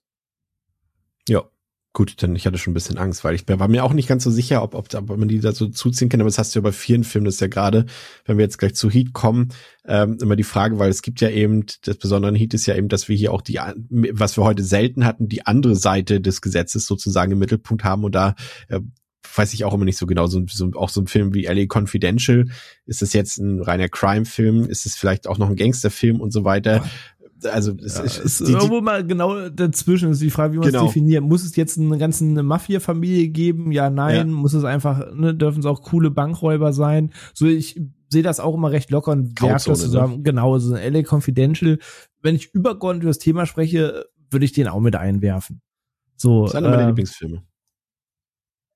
Darf man den noch gucken? Weiß man nicht. ja, komm, der spielt ja nur eine, ich will jetzt nicht sagen, eine Nebenrolle wäre untertrieben, Nein. aber also es ist nur ein Ensemble-Film. Oh, auf jeden Fall. Ja, nee, LA Confidential auch ganz großes Kino. Auch erst vor ein paar Jahren, vor sechs, sieben Jahren tatsächlich erstmalig die Lücke geschlossen, aber seither dreimal gesehen auch ganz großes Ding. Ansonsten, äh, genau, der Geheim Geheimtipp, der kein Geheimtipp ist, weil dafür ist er viel zu hochkarätig besetzt, aber das schlägt wunderbar die Brücke zu Heat, würde ich noch mal reinwerfen von Mike Newell, Donny Brasco. Weiß nicht, ob ihr den gesehen habt. Johnny Depp, Al Pacino in der Hauptrolle. Gar auch. nicht mal so gut, ne? Ich mag den, glaube ich, lieber als die meisten, auch wieder wegen diesem Ding, dass er auf einer realen Begebenheit basiert. Wäre das eine fiktive Story, würde ich den so einen okayen, kann man sich mal irgendwie angucken, Film verwenden. Also bin ich schon ganz bei dir. Aber irgendwie in Anbetracht dessen, dass auch diese ganze Story mit, äh, oh Gott, wie hieß er? Joseph D. Pisten, ähm, dass die echt ist, dass eben der FBI-Agent sich in, der, in die Mafia eingeschleust hat und ihm da diesen ganzen Lifestyle kennengelernt hat und der Twist des Films eben so ein bisschen, dass er sich selber immer und immer mehr darin verliert und auch immer mehr die Moral der Mafia zu schätzen weiß und am Ende so ein bisschen bei ihm die Grenze verschwimmt, dass selbst das FBI selber nicht mehr ganz weiß, auf welcher Seite er steht und El Pacino ist da halt so ein bisschen sein Mentor und Johnny Depp kommt halt immer tiefer in den Sumpf. Ähm, aber da sieht man eben auch die andere Seite, wie eigentlich ein Mafia-Ring oder eine Familie Hobbs genommen werden soll, was Spoiler am Ende des Tages auch gelingt, ähm, sonst hätte man das ganze Ding nicht verfilmt.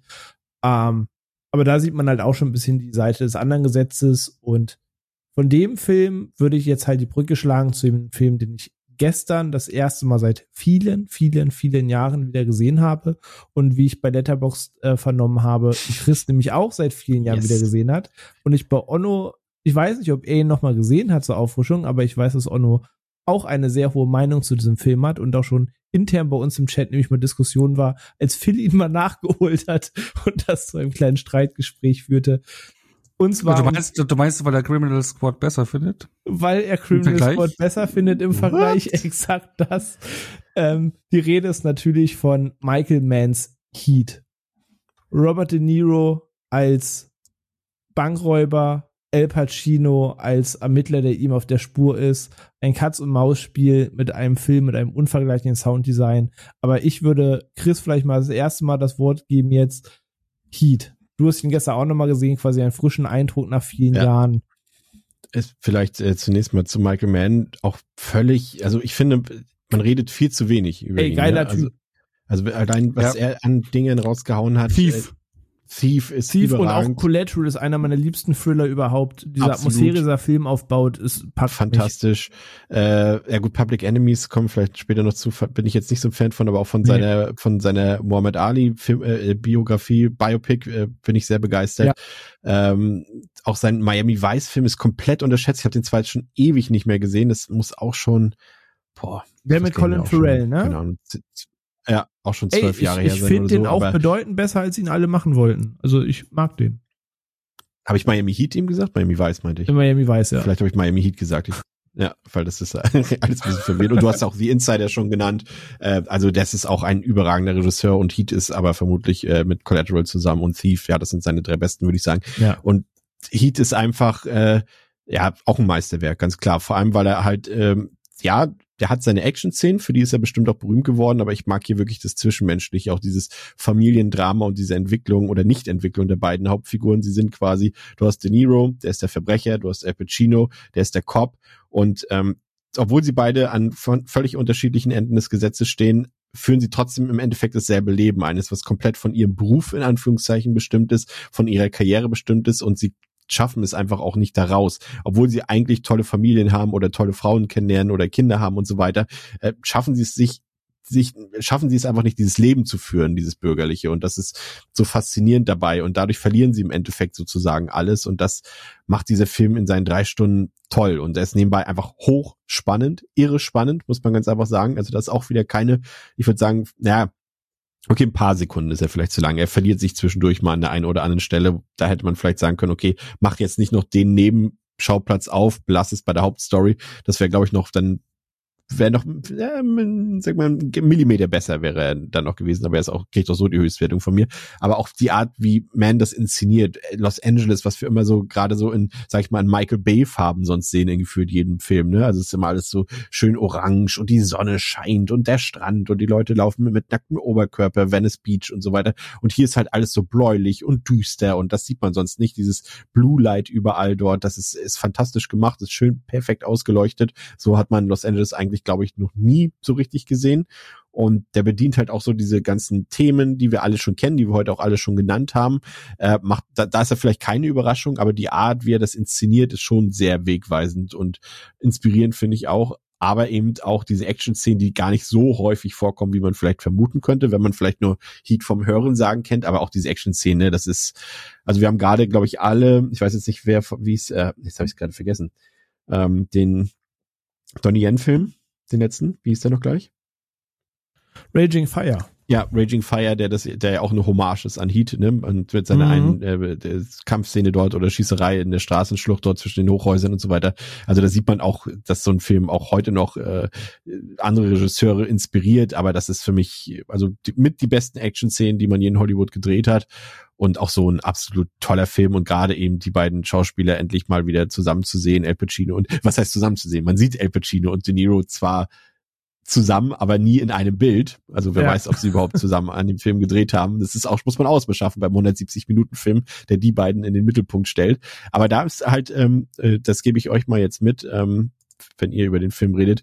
Das ist so für mich so die Frage, ob ihr da so einen krassen Unterschied macht oder nicht. Weil das ist ja so ein bisschen so eine Rückkehr auch zu dem klassischen wieder Film Noir-Motiv. Damals, ähm, für die, die es nicht wussten, damals gab es ja in Hollywood zwischenzeitlich mal diesen sogenannten Hays Code, der eben dafür gesagt hat, äh, gesorgt hat, dass in Hollywood-Filmen unmoralische Dinge nicht so gezeigt werden dürfen und wenn, dann müssen sie so dargestellt werden, dass eindeutig klar ist, dass das Böse verabscheuenswert und so weiter ist. Und deswegen waren die meisten Gangsterfilme eben damals ähm, in den 30ern und 40ern aus der Sicht der Polizei oder der Ermittler oder der Cops generell, also auf jeden Fall auf der Seite aus der Perspektive der Justiz erzählt und ähm, das ist ja auch so ein bisschen so eine Rückkehr, finde ich, mit Heat. Also dass er auch wieder so sich so ein bisschen orientiert an den alten klassischen Filmen aus den 40ern und 30ern. Das fand ich interessant und ich, für mich sind das trotzdem Gangsterfilme, auch wenn sie aus der Perspektive der Cops erzählt werden und für mich sind sie auch genauso gut, weil ich auch diese Perspektive der Ermittlungen und wie kommen sie darauf, wie machen sie sie dingfest, wie hören sie sie ab, bestes Beispiel Serie The Wire, ne, auch die das ja auch äh, perfekt aufgreift. Das ist für mich genauso spannend wie die Perspektive der Gangster. Ende Monolog. Ja, ey, vor allem, weil es, äh, man, genau, man redet eben immer quasi über die dunkle Seite, über die, die coolen Kids, die äh, die Stadt auf den Kopf stellen, aber genau, eben selten über die andere. Aber ich mag es eben auch, wenn Filme genau diesen Ansatz zeigen, äh, was machen eigentlich die anderen in dem Moment und eben dieses Katz-und-Maus-Spiel treiben und ich finde, Heat ist da einfach eine Königsklasse, aber ich würde tatsächlich, bevor ich was sage, Onno das Wort zu Heat überlassen, weil ich weiß, dass mhm. er auch äh, sehr großer Fan dieses Films ist.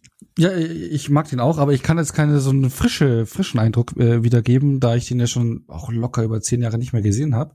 Ich kann mich aber nur daran erinnern, äh, äh wo ich ihn zum ersten Mal gesehen hatte. Ich glaube, wir hatten das VHS-Tape ähm, da, also gekauftes Tape.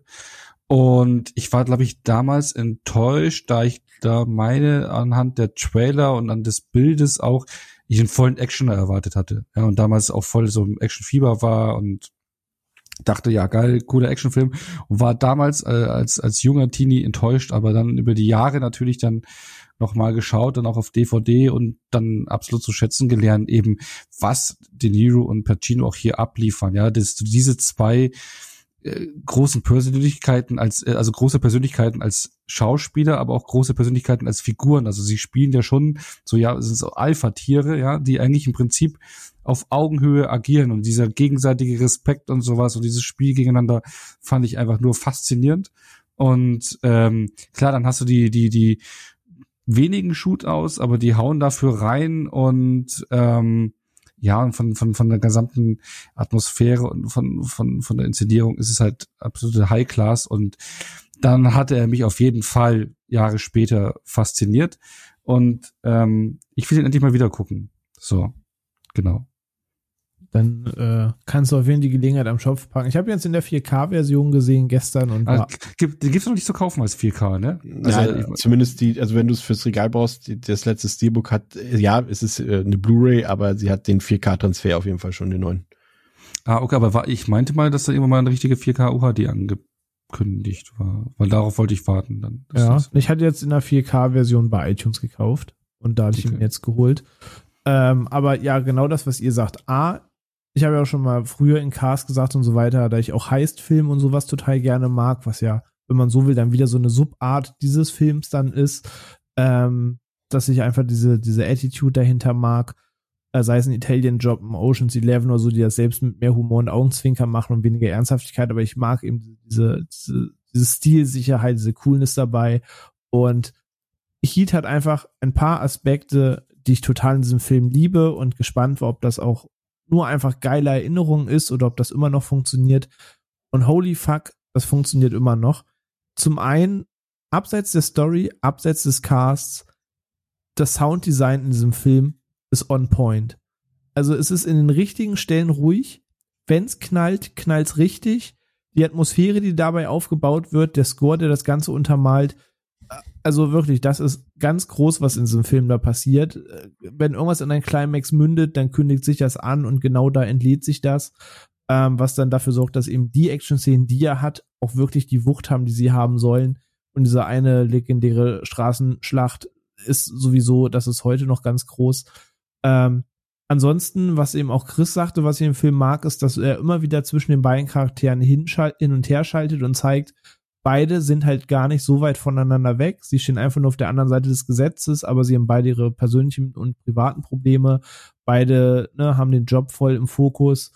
Und was mich gestern wirklich fast dazu motiviert hat, nachts um ein Uhr alleine im Wohnzimmer aufzustehen und zu applaudieren. Die Szene ist einfach immer noch so gut, wie ich sie im Kopf habe die Szene, wo El Pacino, also Vincent Hanna, wie er im Film heißt, ihn anhält, weil er ihm auf die Schliche kommt, äh, ja. ihm, ihm an die Karre fährt und sagt, ne, äh, Alter, ich hab dich, so, wollen wir einen Kaffee trinken, uns mal unterhalten. Super. Und Robert De Niro einfach nur sagt, ja, Kaffee klingt gut. Und dann sitzen die beiden sich gegenüber im Café und spielen so Machtspielchen in diesem Gespräch und zeigen genau, dass sie eigentlich beide sehr ähnlich funktionieren und ähnliche Wert- und Moralvorstellungen haben und beide machen halt das, was sie am besten können und können sich ein Leben außerhalb das, was sie gelernt haben, quasi nicht vorstellen. Und jeder ist eben in seine Richtung geraten. Und dieses Gespräch verdient wirklich jeden Szenenapplaus. Das ist ganz groß, dieses In und Her zu beobachten. Also ich liebe eh so eine Szene, wenn da so ein Austausch stattfindet, wo du einfach merkst, es ist so ein gewisses Machtspielchen. Aber das funktioniert auch 27 Jahre später in diesem Film noch. Das ist einfach ganz groß, was die beiden da abliefern. Auch wie Augenzwinkern es zueinander ist, dass du jederzeit merkst, eigentlich haben die vollen Respekt mit, äh, zueinander, aber sie müssen sich halt jagen und sie machen auch in dem Gespräch ganz klar, du, also im Zweifel muss ich dich abschießen und ich würde keine Sekunde zögern. Und der andere sagt auch gleich, ja, wenn sein muss, dann knall ich dich ab. So, aber sie sitzen da und trinken einfach Kaffee zusammen. Und das ist so absurd, aber es ist einfach so gut gemacht. So. ähm, also allein dafür ganz großen Applaus. Diese Szene ist einfach ein absolutes Highlight für mich. Und auch abseits dessen bis zum Finale des Films. Chris hat's gesagt, der Film ist durchweg spannend. Ich mag die ganze Spannung, die er bis zum Ende aufbaut, bis es dann zum Finale kommt. Also ich habe gedacht, vielleicht ist er heute nicht mehr so cool, weil, oh, was heißt nicht mehr so cool schon, aber die Idee dessen haben sich ja schon einige Filme seither bedient und wir haben schon einige Filme gehabt, die auf dieses Katz-und-Maus-Spiel setzen, die es alle zu Heat-Release noch nicht gab. Aber ich finde, der Film ist in dem, was er macht, nach wie vor der beste seines Genres. Also dieses Hin und Her mit diesen zwei Hochkarätern, das ist einfach heute noch großes Kino. Also wenn man den nicht gesehen hat, aber man irgendwie so ein Katz-und-Maus-Spiel oder Heist-Movies mag, ey, Heat, ganz große Empfehlung. Sollte man dann auf jeden Fall sich eventuell auf die Merkliste setzen. Ähm, aber ja, da haben wir, glaube ich, äh, alles gesagt, was es sozusagen gibt, ohne jetzt äh, in-depth in den Film zu gehen. Und damit würde ich auch jetzt ein bisschen überleiten in die ganze Ära danach. Also ich nenne es jetzt mal die 2000er bis heute. Wir haben gesagt, was eben äh, alles dieses Genre begleitet hat, was so passiert ist. Ich bin auch sehr, sehr froh, dass ähm, Chris noch ein paar äh, Hongkong-Filmtipps quasi mit reingeworfen hat, weil ich war auch am überlegen, wenn wir über die Departed reden, müssen wir auch über Infernal Affair sprechen. Yes. Wenn wir darüber sprechen, dann müssen wir über John Who sprechen. Und ebenso Sachen wie The Killer, äh, Hardboiling und so weiter hatte ich auch auf meinem Zettel und dachte mir, oh Gott, der, der Cast wird aus allen Nähten platzen. Und daher bin ich sehr froh, dass du es als Filmtipps mit reingeworfen hast, weil auch im Hongkong-Kino gibt es echt viele Filme, die die Empfehlung verdient haben, die ja.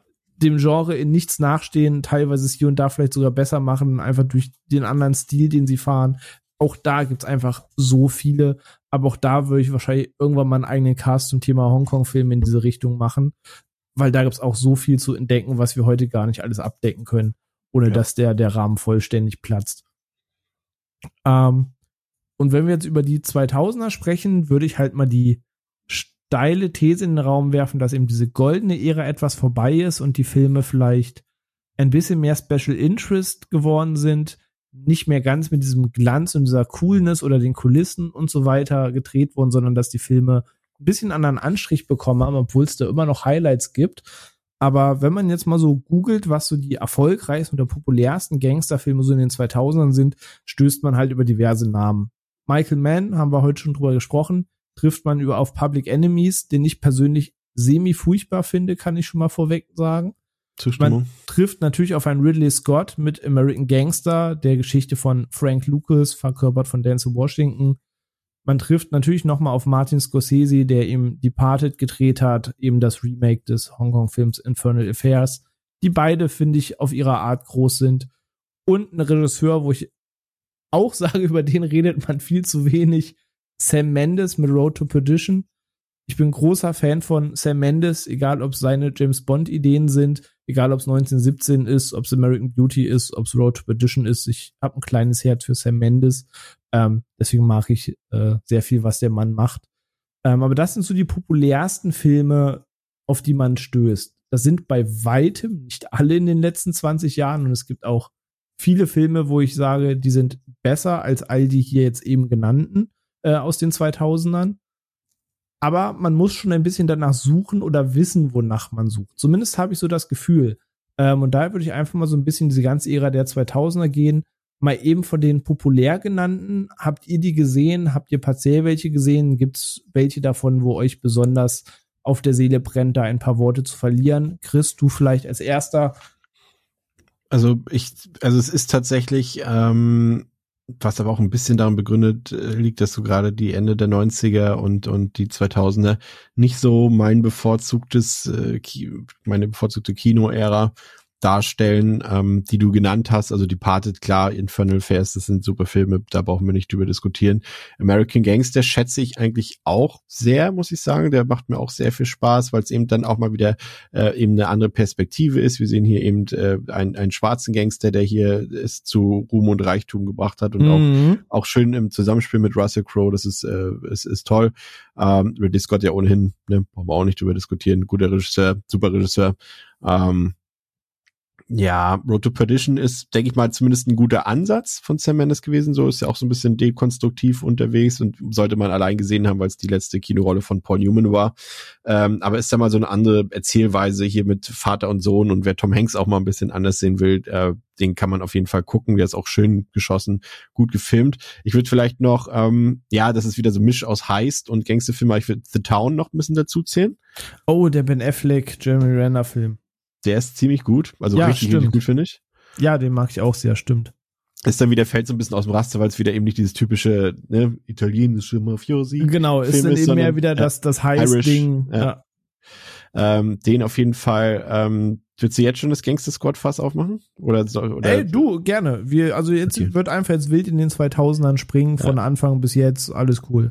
Ich finde ja, der, das ist für mich ehrlich gesagt, also klar, Departed ist der beste von denen, die wir jetzt genannt haben, American Gangster auch super.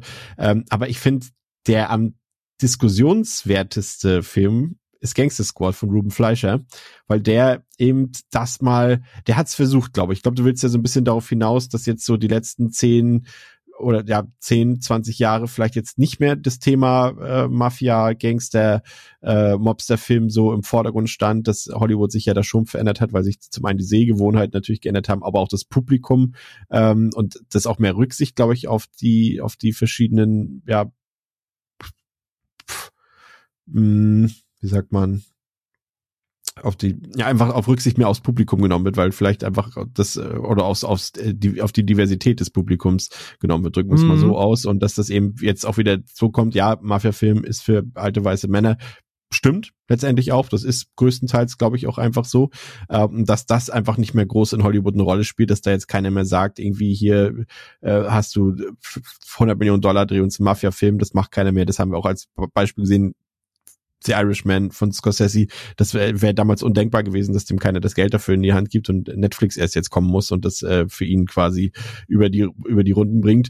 Ähm, das sagt schon viel aus. Und du hast auch recht, glaube ich, falls du das überhaupt sagen willst. Ich glaube, das hat sich schon ein bisschen verändert und dass das immer weniger eine Rolle spielt, weil eben aber auch andere Themen mittlerweile mehr eine Rolle spielen.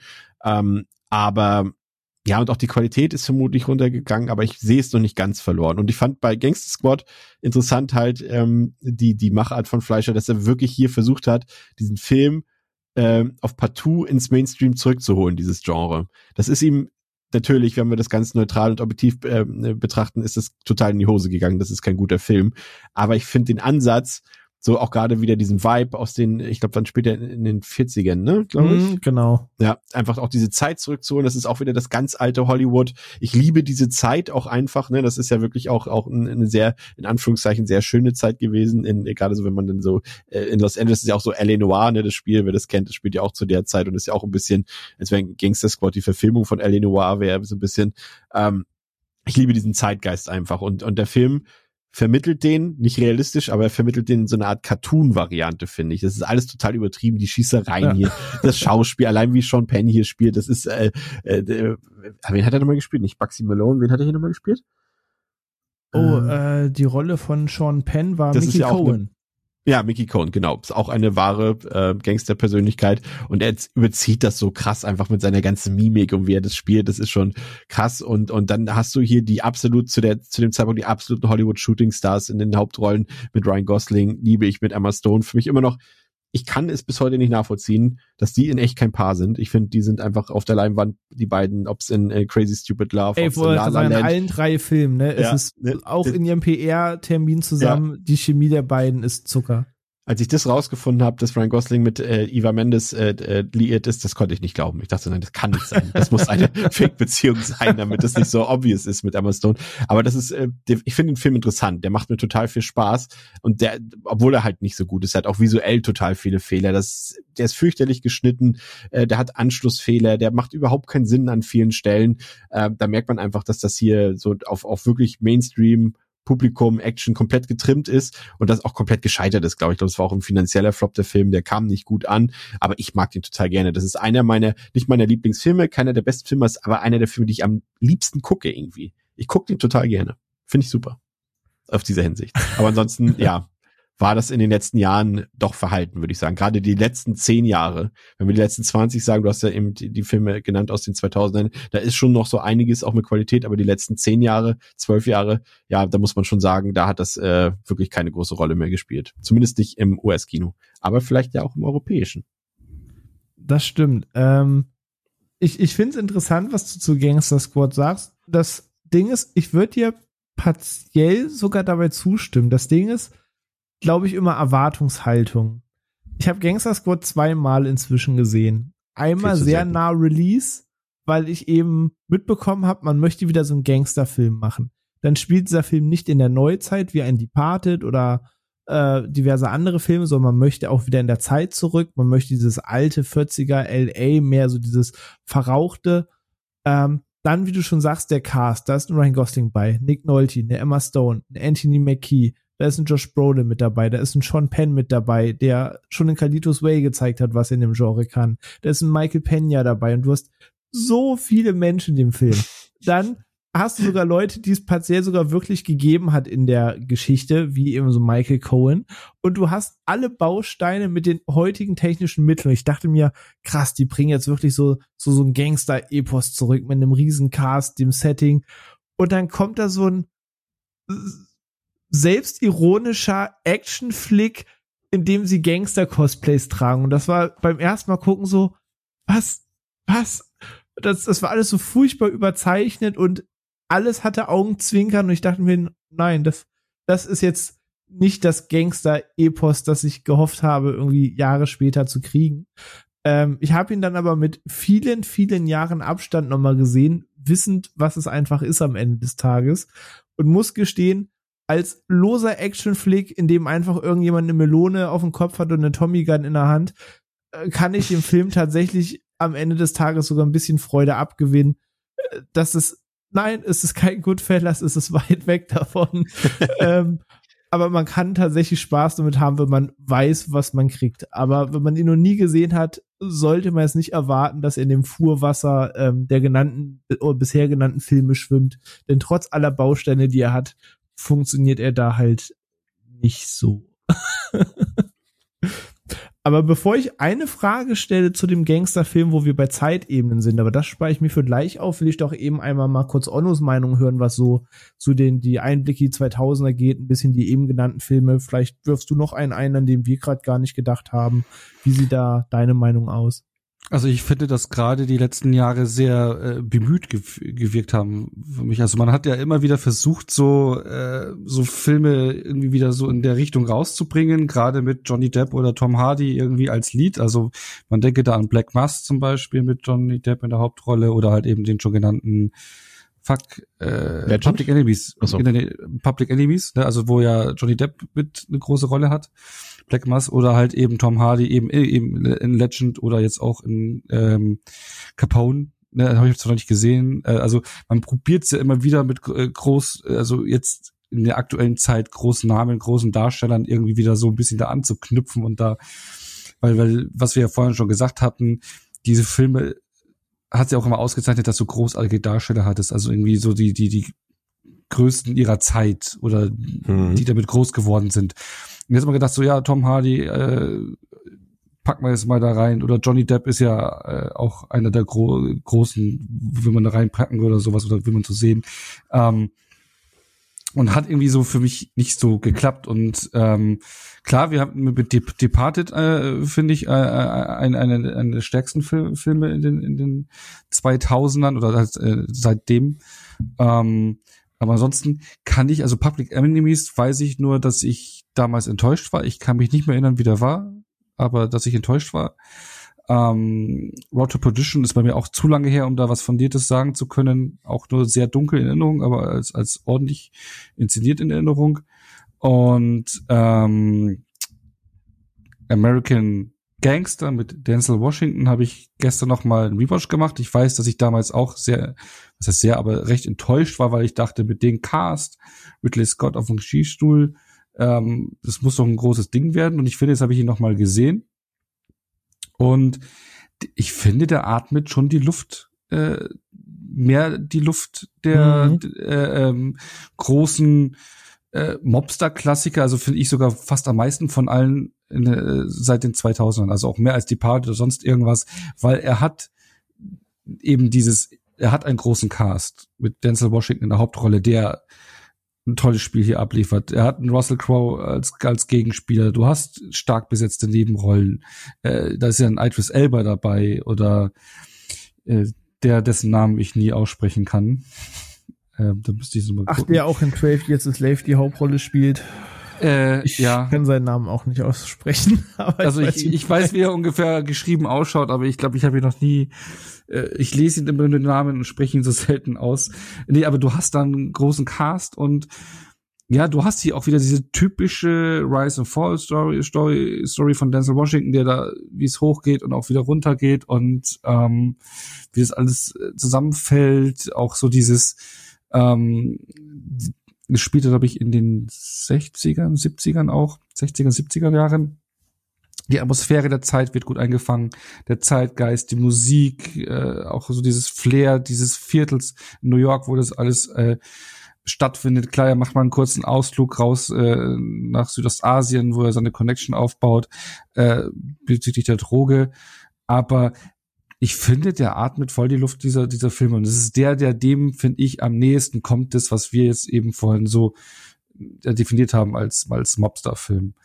Äh, Departed zum Beispiel dann im Gegensatz funktioniert dann anders, der ist zeitgenössischer. Ähm, da finde ich auch ehrlich gesagt, dass da mehr so dieser Crime-Part äh, im Sinne von den gegensätzlichen Rollen, dieses die, die, die beiden ähm, Undercover-Leute im Prinzip, dass das Spiel so der Kern, das Kernelement ist und nicht so dieses Gangstertum. Genau. Ähm, aber auch ein großartiger Film, genauso wie Infernal Affairs, finde ich beide sehr stark.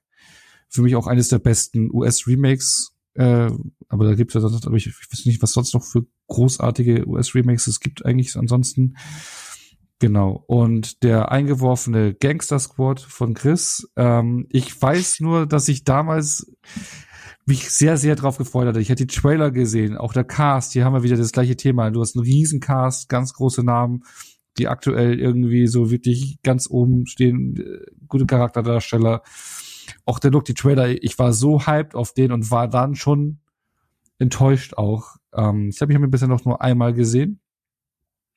Ich habe ihn so eine ähm, solide Wertung gegeben, also jetzt nicht voll abgestraft, aber ich war, ich hatte mehr erwartet. Aber ich, ich möchte mir noch mal anschauen. Ich habe es jetzt im Vorfeld nicht geschafft, aber ähm, jetzt auch nach den Worten würde ich da gerne noch mal einen Blick drauf fragen. Wer werfen. Mir aber, aber keine Schuld danach, ja. Also das ist schon eine sehr bemühte Perspektive nee, von mir auf den Film. Nee, nee, aber ansonsten finde ich, dass sehr vieles sehr bemüht wirkt. Und äh, ich muss, glaube ich, sagen, dass bis auf American Gangster kein Film irgendwie so, so, so eine, so eine, so ein ähnliches Feeling rübergebracht hat, wie die Filme der äh, davor angesprochenen Ära. Ich habe eine mhm. Theorie dafür, woran das liegen könnte. Und ähm, die ist ganz einfach äh, in dem Zeitalter der Serien begründet die ja eben ähm, gerade Ende der 90er Jahre so an Fahrt aufgenommen haben, was die Qualität angeht und äh, zufälligerweise genau in dem Genre, in dem wir uns ja hier bewegen und ich glaube, das ist einfach der Unterschied. Wir, wenn wir mal so gucken, äh, du hast von Donnie Brasco gesagt, das ist äh, 97 gewesen. Ich glaube, das müsste so der letzte größere Gangsterfilm in den 90ern gewesen mhm, sein. Ja. Und dann kamen ja schon die Filme, die wir jetzt eben genannt haben, die ja alle, wie gesagt, jetzt nicht unbedingt den Hype nochmal ausgelöst haben, aber 97, danach kam halt die Sopranos, danach kam, oder davor The Wire, dann Sopranos Sopranos, dann Boardwalk Empire ähm, und ich glaube, das ist die Begründung dafür, warum danach das nicht mehr kam, weil die Leute erstmal die Serien haben das durcherzählt, die drei, die ich gerade äh, erwähnt habe und da hat man auch gesehen, okay, vielleicht funktioniert das mittlerweile einfach in Serienform so besser, da können wir uns kreativer, länger, ausführlicher austoben. Ich meine, The Wire ist da das perfekte Beispiel, Sopranos auch. Das sind alles keine Fast-Food-Serien, das sind alles Serien, die diese Themen Ermittlungen und Crime bis ins tiefste Detail erzählen, sozusagen. Und was wirst du da noch einen Film drehen darüber? Mal ganz ehrlich. Und ich glaube, das ist die Begründung dafür. Selbst in Deutschland hat man das gemerkt, so mit vier Blocks. Das stimmt. Vier Blocks dann ein gutes Beispiel. Und ja, ich habe da nie so drüber nachgedacht. Ähm, klar, die Serien gab es daneben auch immer. Aber ja, vielleicht hat's das in dem Sinne abgelöst, weil ich bin sonst auch bei dem, was Ono sagt. Ich mag Road to Perdition einfach für seine ruhige Erzählweise so. Der hat einfach ganz coole Kulissen, Settings, Tom Hanks ist alles schön. Ähm, das mag ich gern, aber ansonsten ist American Gangster halt auch schon der Film, der mir am positivsten davon im Kopf geblieben ist, der noch ein bisschen diese Luft atmet. Den mochte ich auch damals schon ganz gerne. Ich habe auch das Album gehört, was Jay-Z umgehend nach dem Film aufgenommen hat, was gleichnamig ist, weil so inspired by the movie ist. Ähm, aber bevor wir über die Serien sprechen, und da bin ich vollkommen bei dir, und gerade bei Sopranos und Boardwalk Empire war ich damals auch, als ich es dann entdeckt habe, ähm, Sopranos später, Boardwalk Empire bei Release auch recht Feuer und Flamme. Ähm, aber wo wir noch so bei Film kurz sind, bevor wir dann kurz vor Ende zu den Serien kommen, was für mich, glaube ich, da immer eine Rolle spielt, ist auch so ein bisschen das Setting, was ich, glaube ich, auch heute vermisse, weil welche Filme ich jetzt nochmal einwerfen würde, eben sind halt äh, Suburra von äh, Stefano Solima und äh, Gomorra von Matteo Garone, die eben auch beides Mafia- und Actionfilm, äh, Mafia- und Mobster-Filme sind, wo es eben um ja wirkliche Mafia-Ringe und so weiter geht.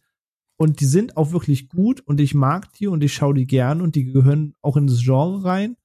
Aber ich merke immer wieder, wenn ich die gucke, das ist halt Mafia in der Gegenwart, in der Jetztzeit und alles sehr modern und wie eben heute noch diese ganzen Ringe funktionieren. Und in Europa.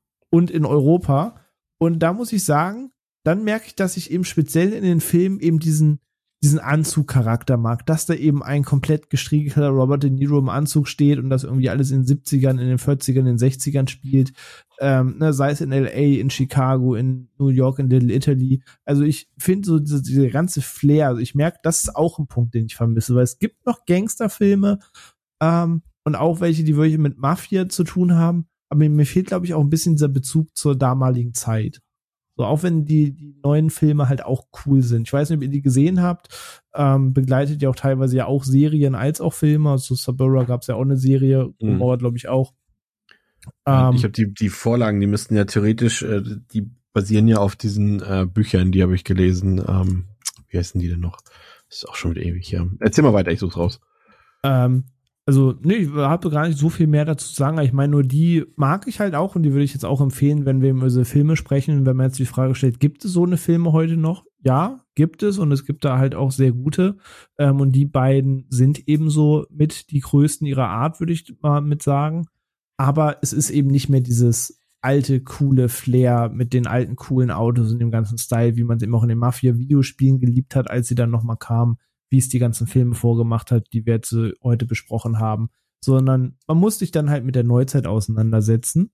Ähm, ich glaube, das ist auch Grund, dann könnten wir zu den Serien kommen, was mich am Boardwalk Empire damals so gereizt hat, weil als ich die ersten Szenen zu Boardwalk Empire gesehen habe, dachte ich mir so, was die Kulisse und so angeht, so, wow, okay, das jetzt mit richtig Geld und alles, ne, es spielt jetzt auch wieder zu Zeiten der Prohibition das kann ja nur ganz groß werden. Und ich weiß nicht, habt ihr Boardwalk Empire gesehen? Ja, komplett. Onno, du auch? Ich habe mir damals die erste Staffel gekauft auf Blu-ray und bis heute noch nicht gesehen. Und ich kann auch sagen, dass bei allen genannten Serien ich gar nichts davon gesehen habe. Aber ich glaube, ist auch so ein bisschen bekannt. Ich bin ja eher so der Serienmuffel. Ja, das stimmt. Aber ist ja auch gar nicht wild, deswegen wir werfen heute so ein. Nicht jeder kann zu einem was sagen. Gibt auch Inhalte, die ich heute noch nicht gesehen hatte. Ähm, und Sopranos ist zumindest bei mir auch einfach ein Eckchen her. Ich mag die Serie, ich kann mich auch noch an vieles erinnern, aber auch bei weitem nicht mehr an alles. Ähm, aber gerade Gandolfini in der Rolle ist halt einfach ganz groß, aber auch die Nebenrollen sind da super besetzt. Da kann Chris gleich noch viel, viel mehr zu sagen. Der ist da noch bedeutend tiefer drin als ich.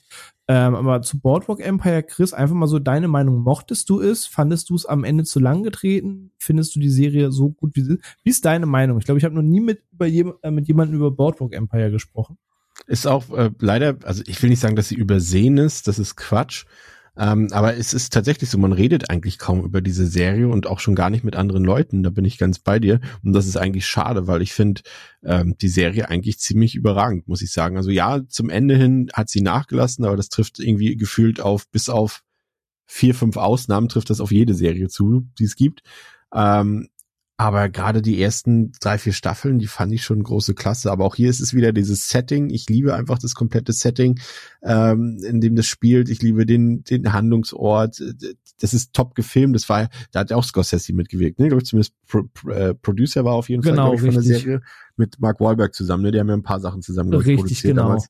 Ja, und, und Steve Buscemi in der Hauptrolle. Aber es sind so viele, auch wieder so viele tolle Leute dabei ähm, in der Besetzung. Also ich muss ganz ehrlich sagen, also ja, also Sopranos ist für mich zusammen mit The Wire die nicht nur die Speerspitze in diesem Genre, sondern auch allgemein bei allen Serien. Ähm, aber Boardwalk Empire ist jetzt auch nur ein Level drunter, finde ich. Also das ist schon eine sehr, sehr sehenswerte Serie. Also ich bin da, freue mich auch, ich habe mir die auch echt schon zurück, zurechtgelegt äh, für einen Rewatch demnächst. Und da habe ich richtig, richtig Bock drauf. Also da muss ich sagen, das ist auch eine meiner Lieblingsserien. Und wie gesagt, allein, da hast du ja auch, wenn du heute guckst so auf die Besetzung, ne, da hast du auch Leute bei, wie Michael Shannon zum Beispiel, neben Steve Buscemi, du hast da erst Michael Kenneth Williams dabei. Das sind auch alles, alles tolle Leute. Also, da habe ich ehrlich gesagt wenig dran zu mäkeln. Okay, ey, das freut mich gerade total, dass du das sagst, weil ähm, ich habe halt echt selten wen gefunden, der die Serie auch gesehen hat. Gerade alle reden immer, oh, HBO, HBO ist die große Serienschmiede, HBO, alle super. Und dann redet irgendjemand über Westworld, über ne, True Detective, über Game of Thrones. Und dann hören die Leute auch schon auf. Und dann denken wir, Boardwalk Empire? War riesig, allein was da an Geld, Setting und allem ja. drin steckte. So und äh, findest da meist nur irgendwie so Schulterzucken und dann sind wir auch wieder, glaube ich, dabei mit das Thema holt zwingt nicht jedem ab. Aber ähm, ja, ich sehe es halt auch so, es sind, glaube ich, 56 Folgen inzwischen, immer rund dreiviertel Stunde, Stunde lang. Ähm, ich werde die auch noch mal ein zweites Mal schauen. Ich habe die auch ähm, komplett da. Und äh, gerade jetzt, wo alle Staffeln raus sind, ähm, kann ich man sich die auf jeden Fall schön am Stück angucken. Also wenn man gerade diesen, diesen Zeitgeist, was ich gerade sagte, vermisst mit alles spielt inzwischen viel in der Neuzeit und in der neueren Zeit. Ähm, hier hat man halt wirklich eine Kulisse, irgendwie 1920 fängt die ganze Story an. Das sieht wunderschön aus, was man da an Set und Kulisse aufgebaut hat. Man hat sich mit dem Soundtrack Mühe gegeben, auch was Kostüme, Outfits und so angeht. Das sieht wirklich ja. authentisch aus. Da sind wir wieder bei dieser Authentizität, ob das so rüberkommt. Und das finde ich im Boardwalk Empire halt ganz groß äh, transportiert. Also davon mir auch dicke Empfehlung. Da freut es mich gerade sehr, dass Christa auf meiner Seite ist. Ähm, und ja, die andere große Serie natürlich auch über den Namen ist zumindest jeder mal vielleicht gestolpert, gesehen oder nicht gesehen. Aber ja, die Sopranos Chris, da würde ich ganz dir die Bühne geben, ein paar Worte zum Sopranos zu verlieren.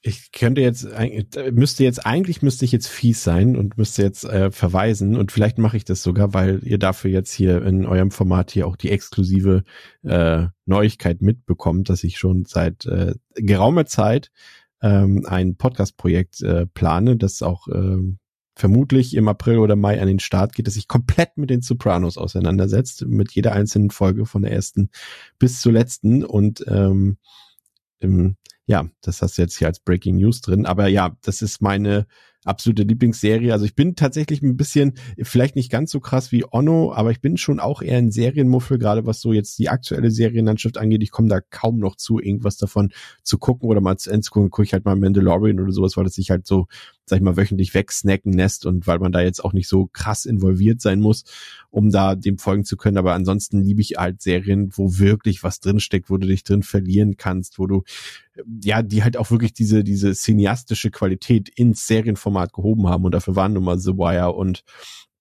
die Sopranos äh, für verantwortlich. Und die sind so tiefgründig, die sind äh, beschauen so viele Aspekte, haben so viele Perspektiven. Und das ist einfach faszinierend. Und gerade bei den Sopranos ist es ja wirklich so, sag ich mal, das sind die, also wenn du wirklich, sag ich mal, ab 1970 drei Mafia-Sachen gesehen haben solltest. Jetzt widerspreche ich mir mich fast, ähm, weil ich gesagt habe, eigentlich muss man nichts gesehen haben auf der Welt, aber dann wäre es Godfather, Goodfellas und Sopranos. Dann hast du wirklich eigentlich alles abgedeckt, sowohl so äh, von den von den unterschiedlichen ähm, Äras. Heißt es Ähren oder Äras? Äh, ich glaube Äras, oder? So soll was aus. Sagen wir mal Äras. Ja. Vielleicht auch äh, Ära. Ehre. Ehre. ja. äh, habt, ihr, habt ihr dann das Beste zusammen und, und Sopranos hat, wie gesagt, also die, die, die, das Serienniveau, überhaupt die komplette Serienlandschaft komplett verändert, ähm, zusammen mit HBO. Und ich weiß nicht, wo soll man da anfangen? Letztendlich ist es ja, um es mal nochmal ganz kurz zusammenzufassen, es ist auch eigentlich eine Familiengeschichte. Äh, die Sopranos eben, das ist Tony Soprano und der ist eben am Anfang noch nicht, aber später wird er halt zum Gangsterboss, zum größten in New Jersey. Und äh, du hast quasi zu 50 Prozent wird seine Familie also seine Gangsterfamilie gezeigt beschrieben, was die so tun und wie er sie anführt und so weiter mit allen möglichen, auch wieder Loyalität, Verrat, Betrug, Mord, Totschlag und so weiter und so fort. Ähm, und die anderen 50 Prozent ist seine tatsächliche Familie, seine Frau und seine beiden Kinder. Und ähm, das ist halt faszinierend, wenn man bedenkt, wie die alle miteinander umgehen, obwohl er halt der Gangsterboss, der größte in New Jersey ist und das ist und der trotzdem diese alltäglichen Probleme hat. Wer bringt jetzt den Müll nach draußen und so weiter. Das ist humorvoll, das ist traurig, das ist macht Spaß, es hat trotzdem auch sehr viel, extrem viel Gewalt. Ähm, es ist einfach, man muss es gesehen haben. Aber auch wieder da, ich kenne genug Leute, die haben es angefangen, haben nach der ersten Episode zu mir gesagt, dein Ernst?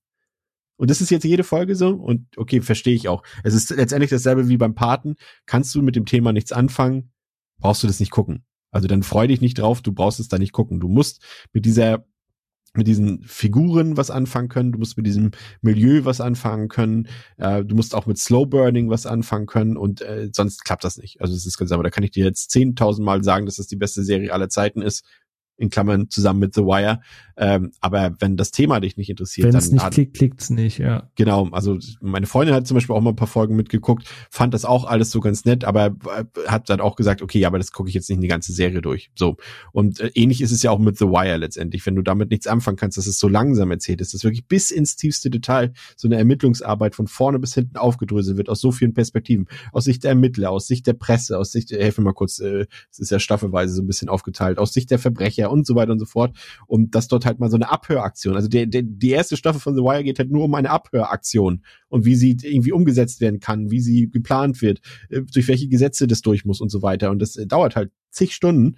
Aber es ist fantastisch. Und genauso ist es auch bei den Sopranos. Also ich kann da wirklich ähm, nicht genug loben. Aber wenn man mit der Thematik nichts anfangen kann, dann bringt es nicht viel.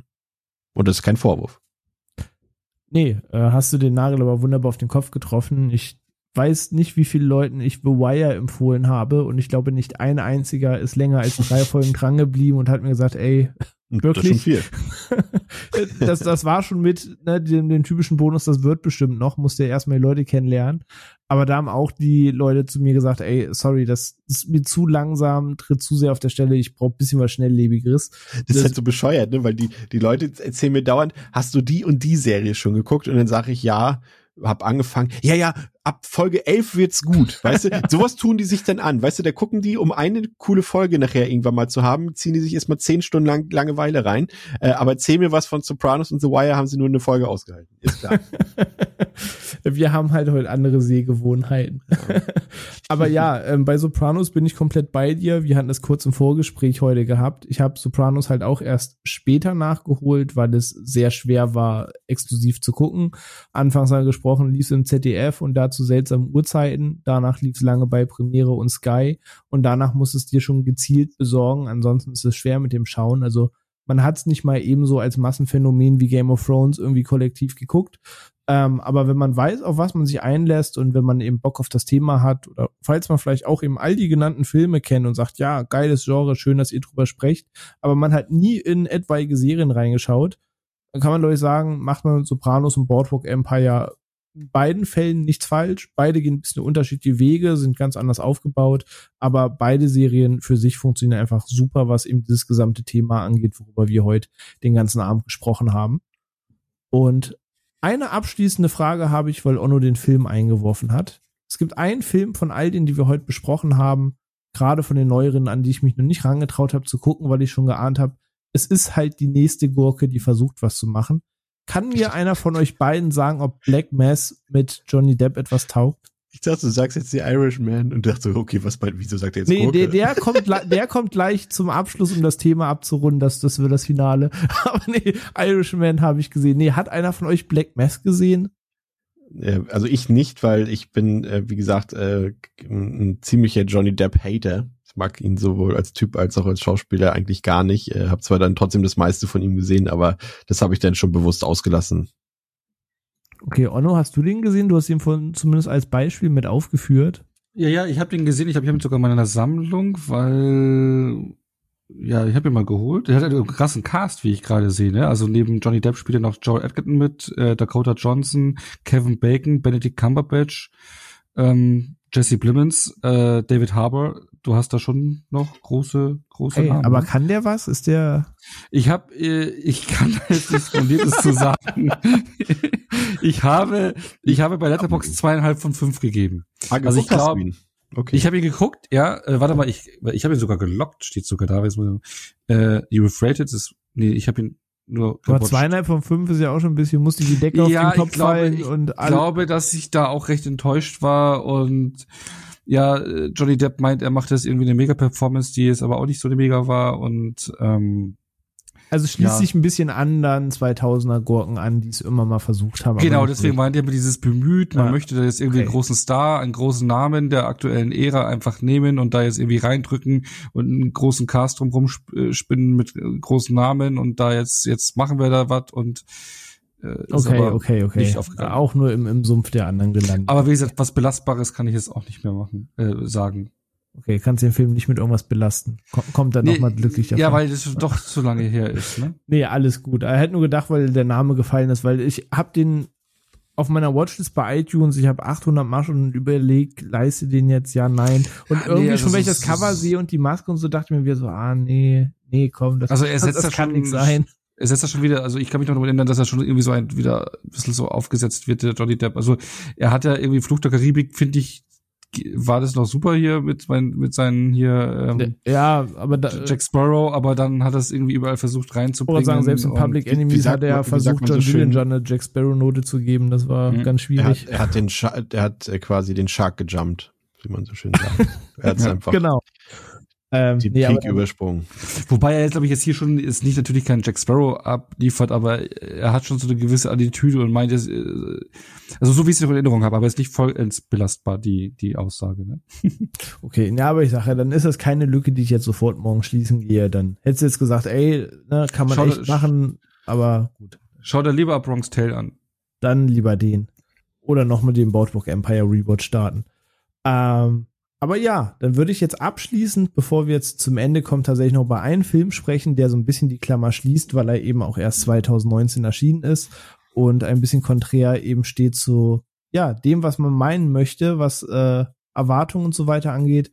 Und zwar The Irishman. Wir haben uns darüber gesprochen, dass es eben die große Ära gab mit all den Namen, mit einem Al Pacino, mit einem Robert De Niro, mit einem Joe Pesci und Harvey Keitel und alle Leute, die mitgespielt haben in solchen Filmen.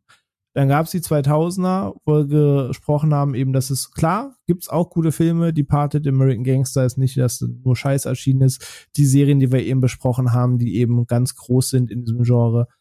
Aber es gab eben nicht mehr im Filmbereich die großen Vorzeigeschilder, dass man sagt, äh, die haben Gangsterkino in 2000 definiert.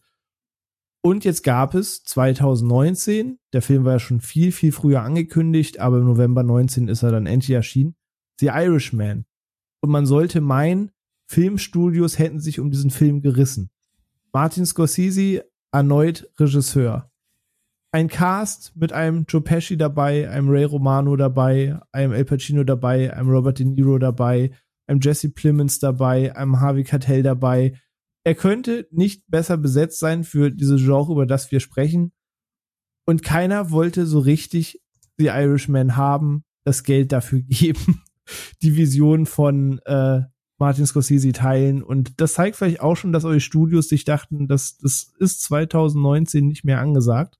Und wie Chris vorhin eben schon gesagt hat, erst Netflix musste kommen und das ganze Projekt aufnehmen, um ihn dann einfach machen zu lassen, damit er eben noch mal vier Stunden, er geht vier Stunden, ne, habe ich richtig im Kopf, ähm, Ja. The Irishman rausgebracht hat. The Irishman eben bezogen auf Frank, The Irishman Sheeran, eben ein Auftragsmörder der Cosa Nostra, wo es eben um den Fall mit der Buffalino-Familie geht. Und ich weiß noch, als dieser Film angekündigt wurde, dachte ich wirklich, a dream comes true. Also, dass er die alle nochmal vereinen will zu einer Geschichte, die da ein bisschen, äh, ja, auch damit passt, dass sie eben älter geworden sind.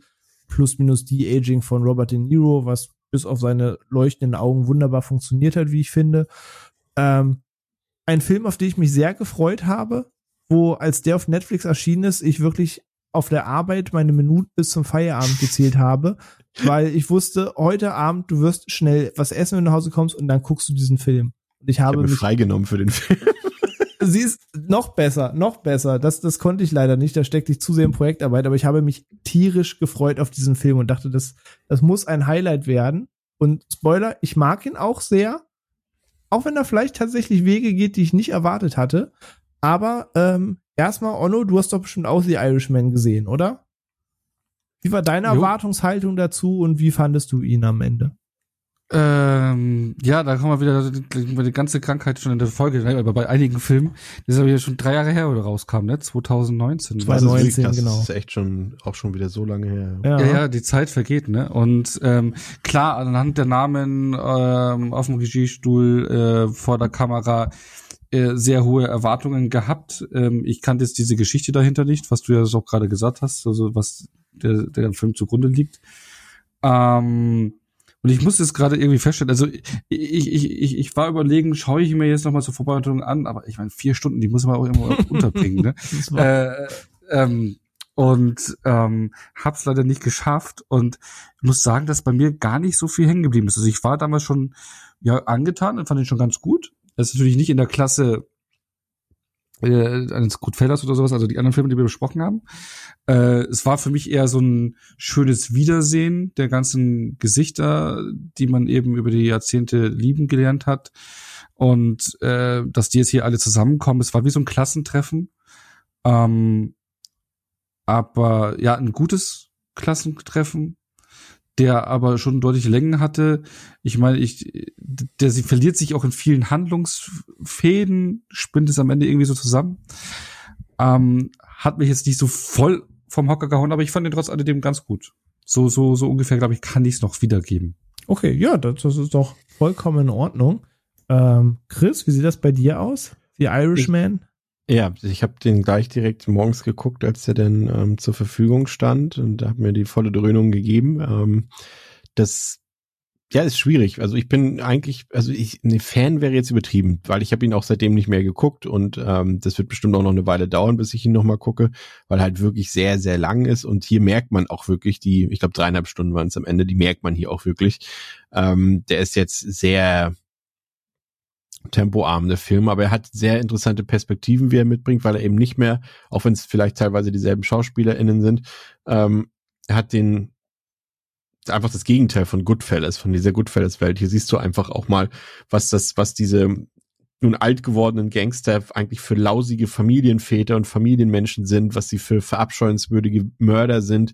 Ähm, das sind auch so, wenn man so, dass sie immer noch, ich weiß jetzt leider nicht mehr die Spitznamen, die sie tragen in den Filmen, aber in dem Film, aber das sind halt so erwachsene Männer, die halt 70 Jahre alt sind oder 80 Jahre alt sind und die immer noch so Namen tragen wie, ich hoffe, ich finde, nein, ich weiß Fat Tony, weiß ich, ja, ist einer Tony von denen. Pro ja. und, und weiß ich was, Skinny Razor. das, das ist halt einfach, einfach lustig und das, das, das zeigt halt auch, dass äh, Scorsese da auch mitgeht mit der Zeit und das halt auch weiß, wie man das dekonstruiert, ähm, das Ganze und es ist einfach, ich fand es schön, weil es einfach wirklich auch ein Versuch ist, dieses von uns so, von, von so glorifizierte New Hollywood Kino zurückzuholen, ne? Wir haben hier wirklich ihr habt es beide gesagt, einige der größten noch lebenden Filmstars aller Zeiten gemeinsam wieder vor der Kamera mit einem der größten Regisseure aller Zeiten, ne? Und das ist, allein das macht schon Spaß. Aber du hast halt auch so ein paar Punkte, die spalten können. Dieses De-Aging war ja 2019 noch ein großes äh, Thema. Wie kann man nur? Und äh, dass auf einmal die Schauspieler alle verjüngt werden digital, ähm, was ich hier jetzt aber gar nicht so schlimm fand, muss ich sagen. Ähm, der Zeitgeist wird super eingefangen. Also es macht, bringt einfach die Zeit auch wieder, macht sie wieder lebendig. Schnitt, Kamera, Ausstattung, Make-up-Effekte, das sitzt hier alles.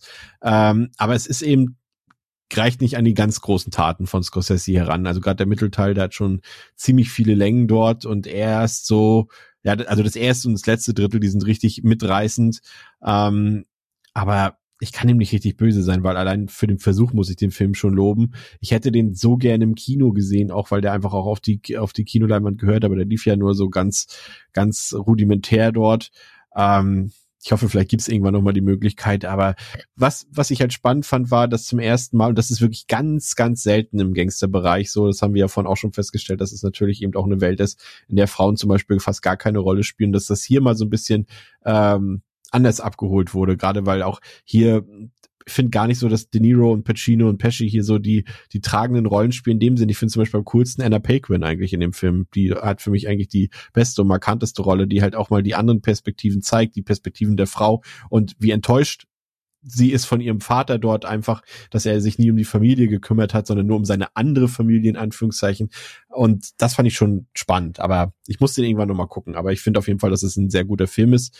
Ähm, aber ihm fehlt irgendwas so, ne? Aber ich kann auch noch nicht genau sagen, was. Vielleicht ist auch, will er zu viel.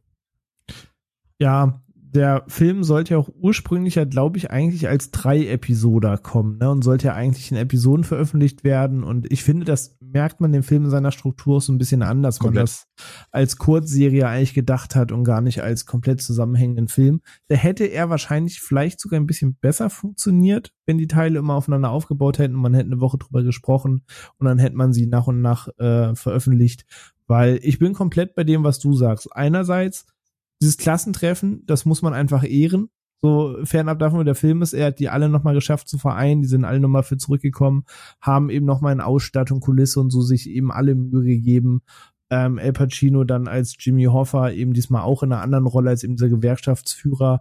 Ähm, Joe Pesci dafür quasi das, das alte Mafia-Oberhaupt, was er, wie ich finde, sehr gut spielt.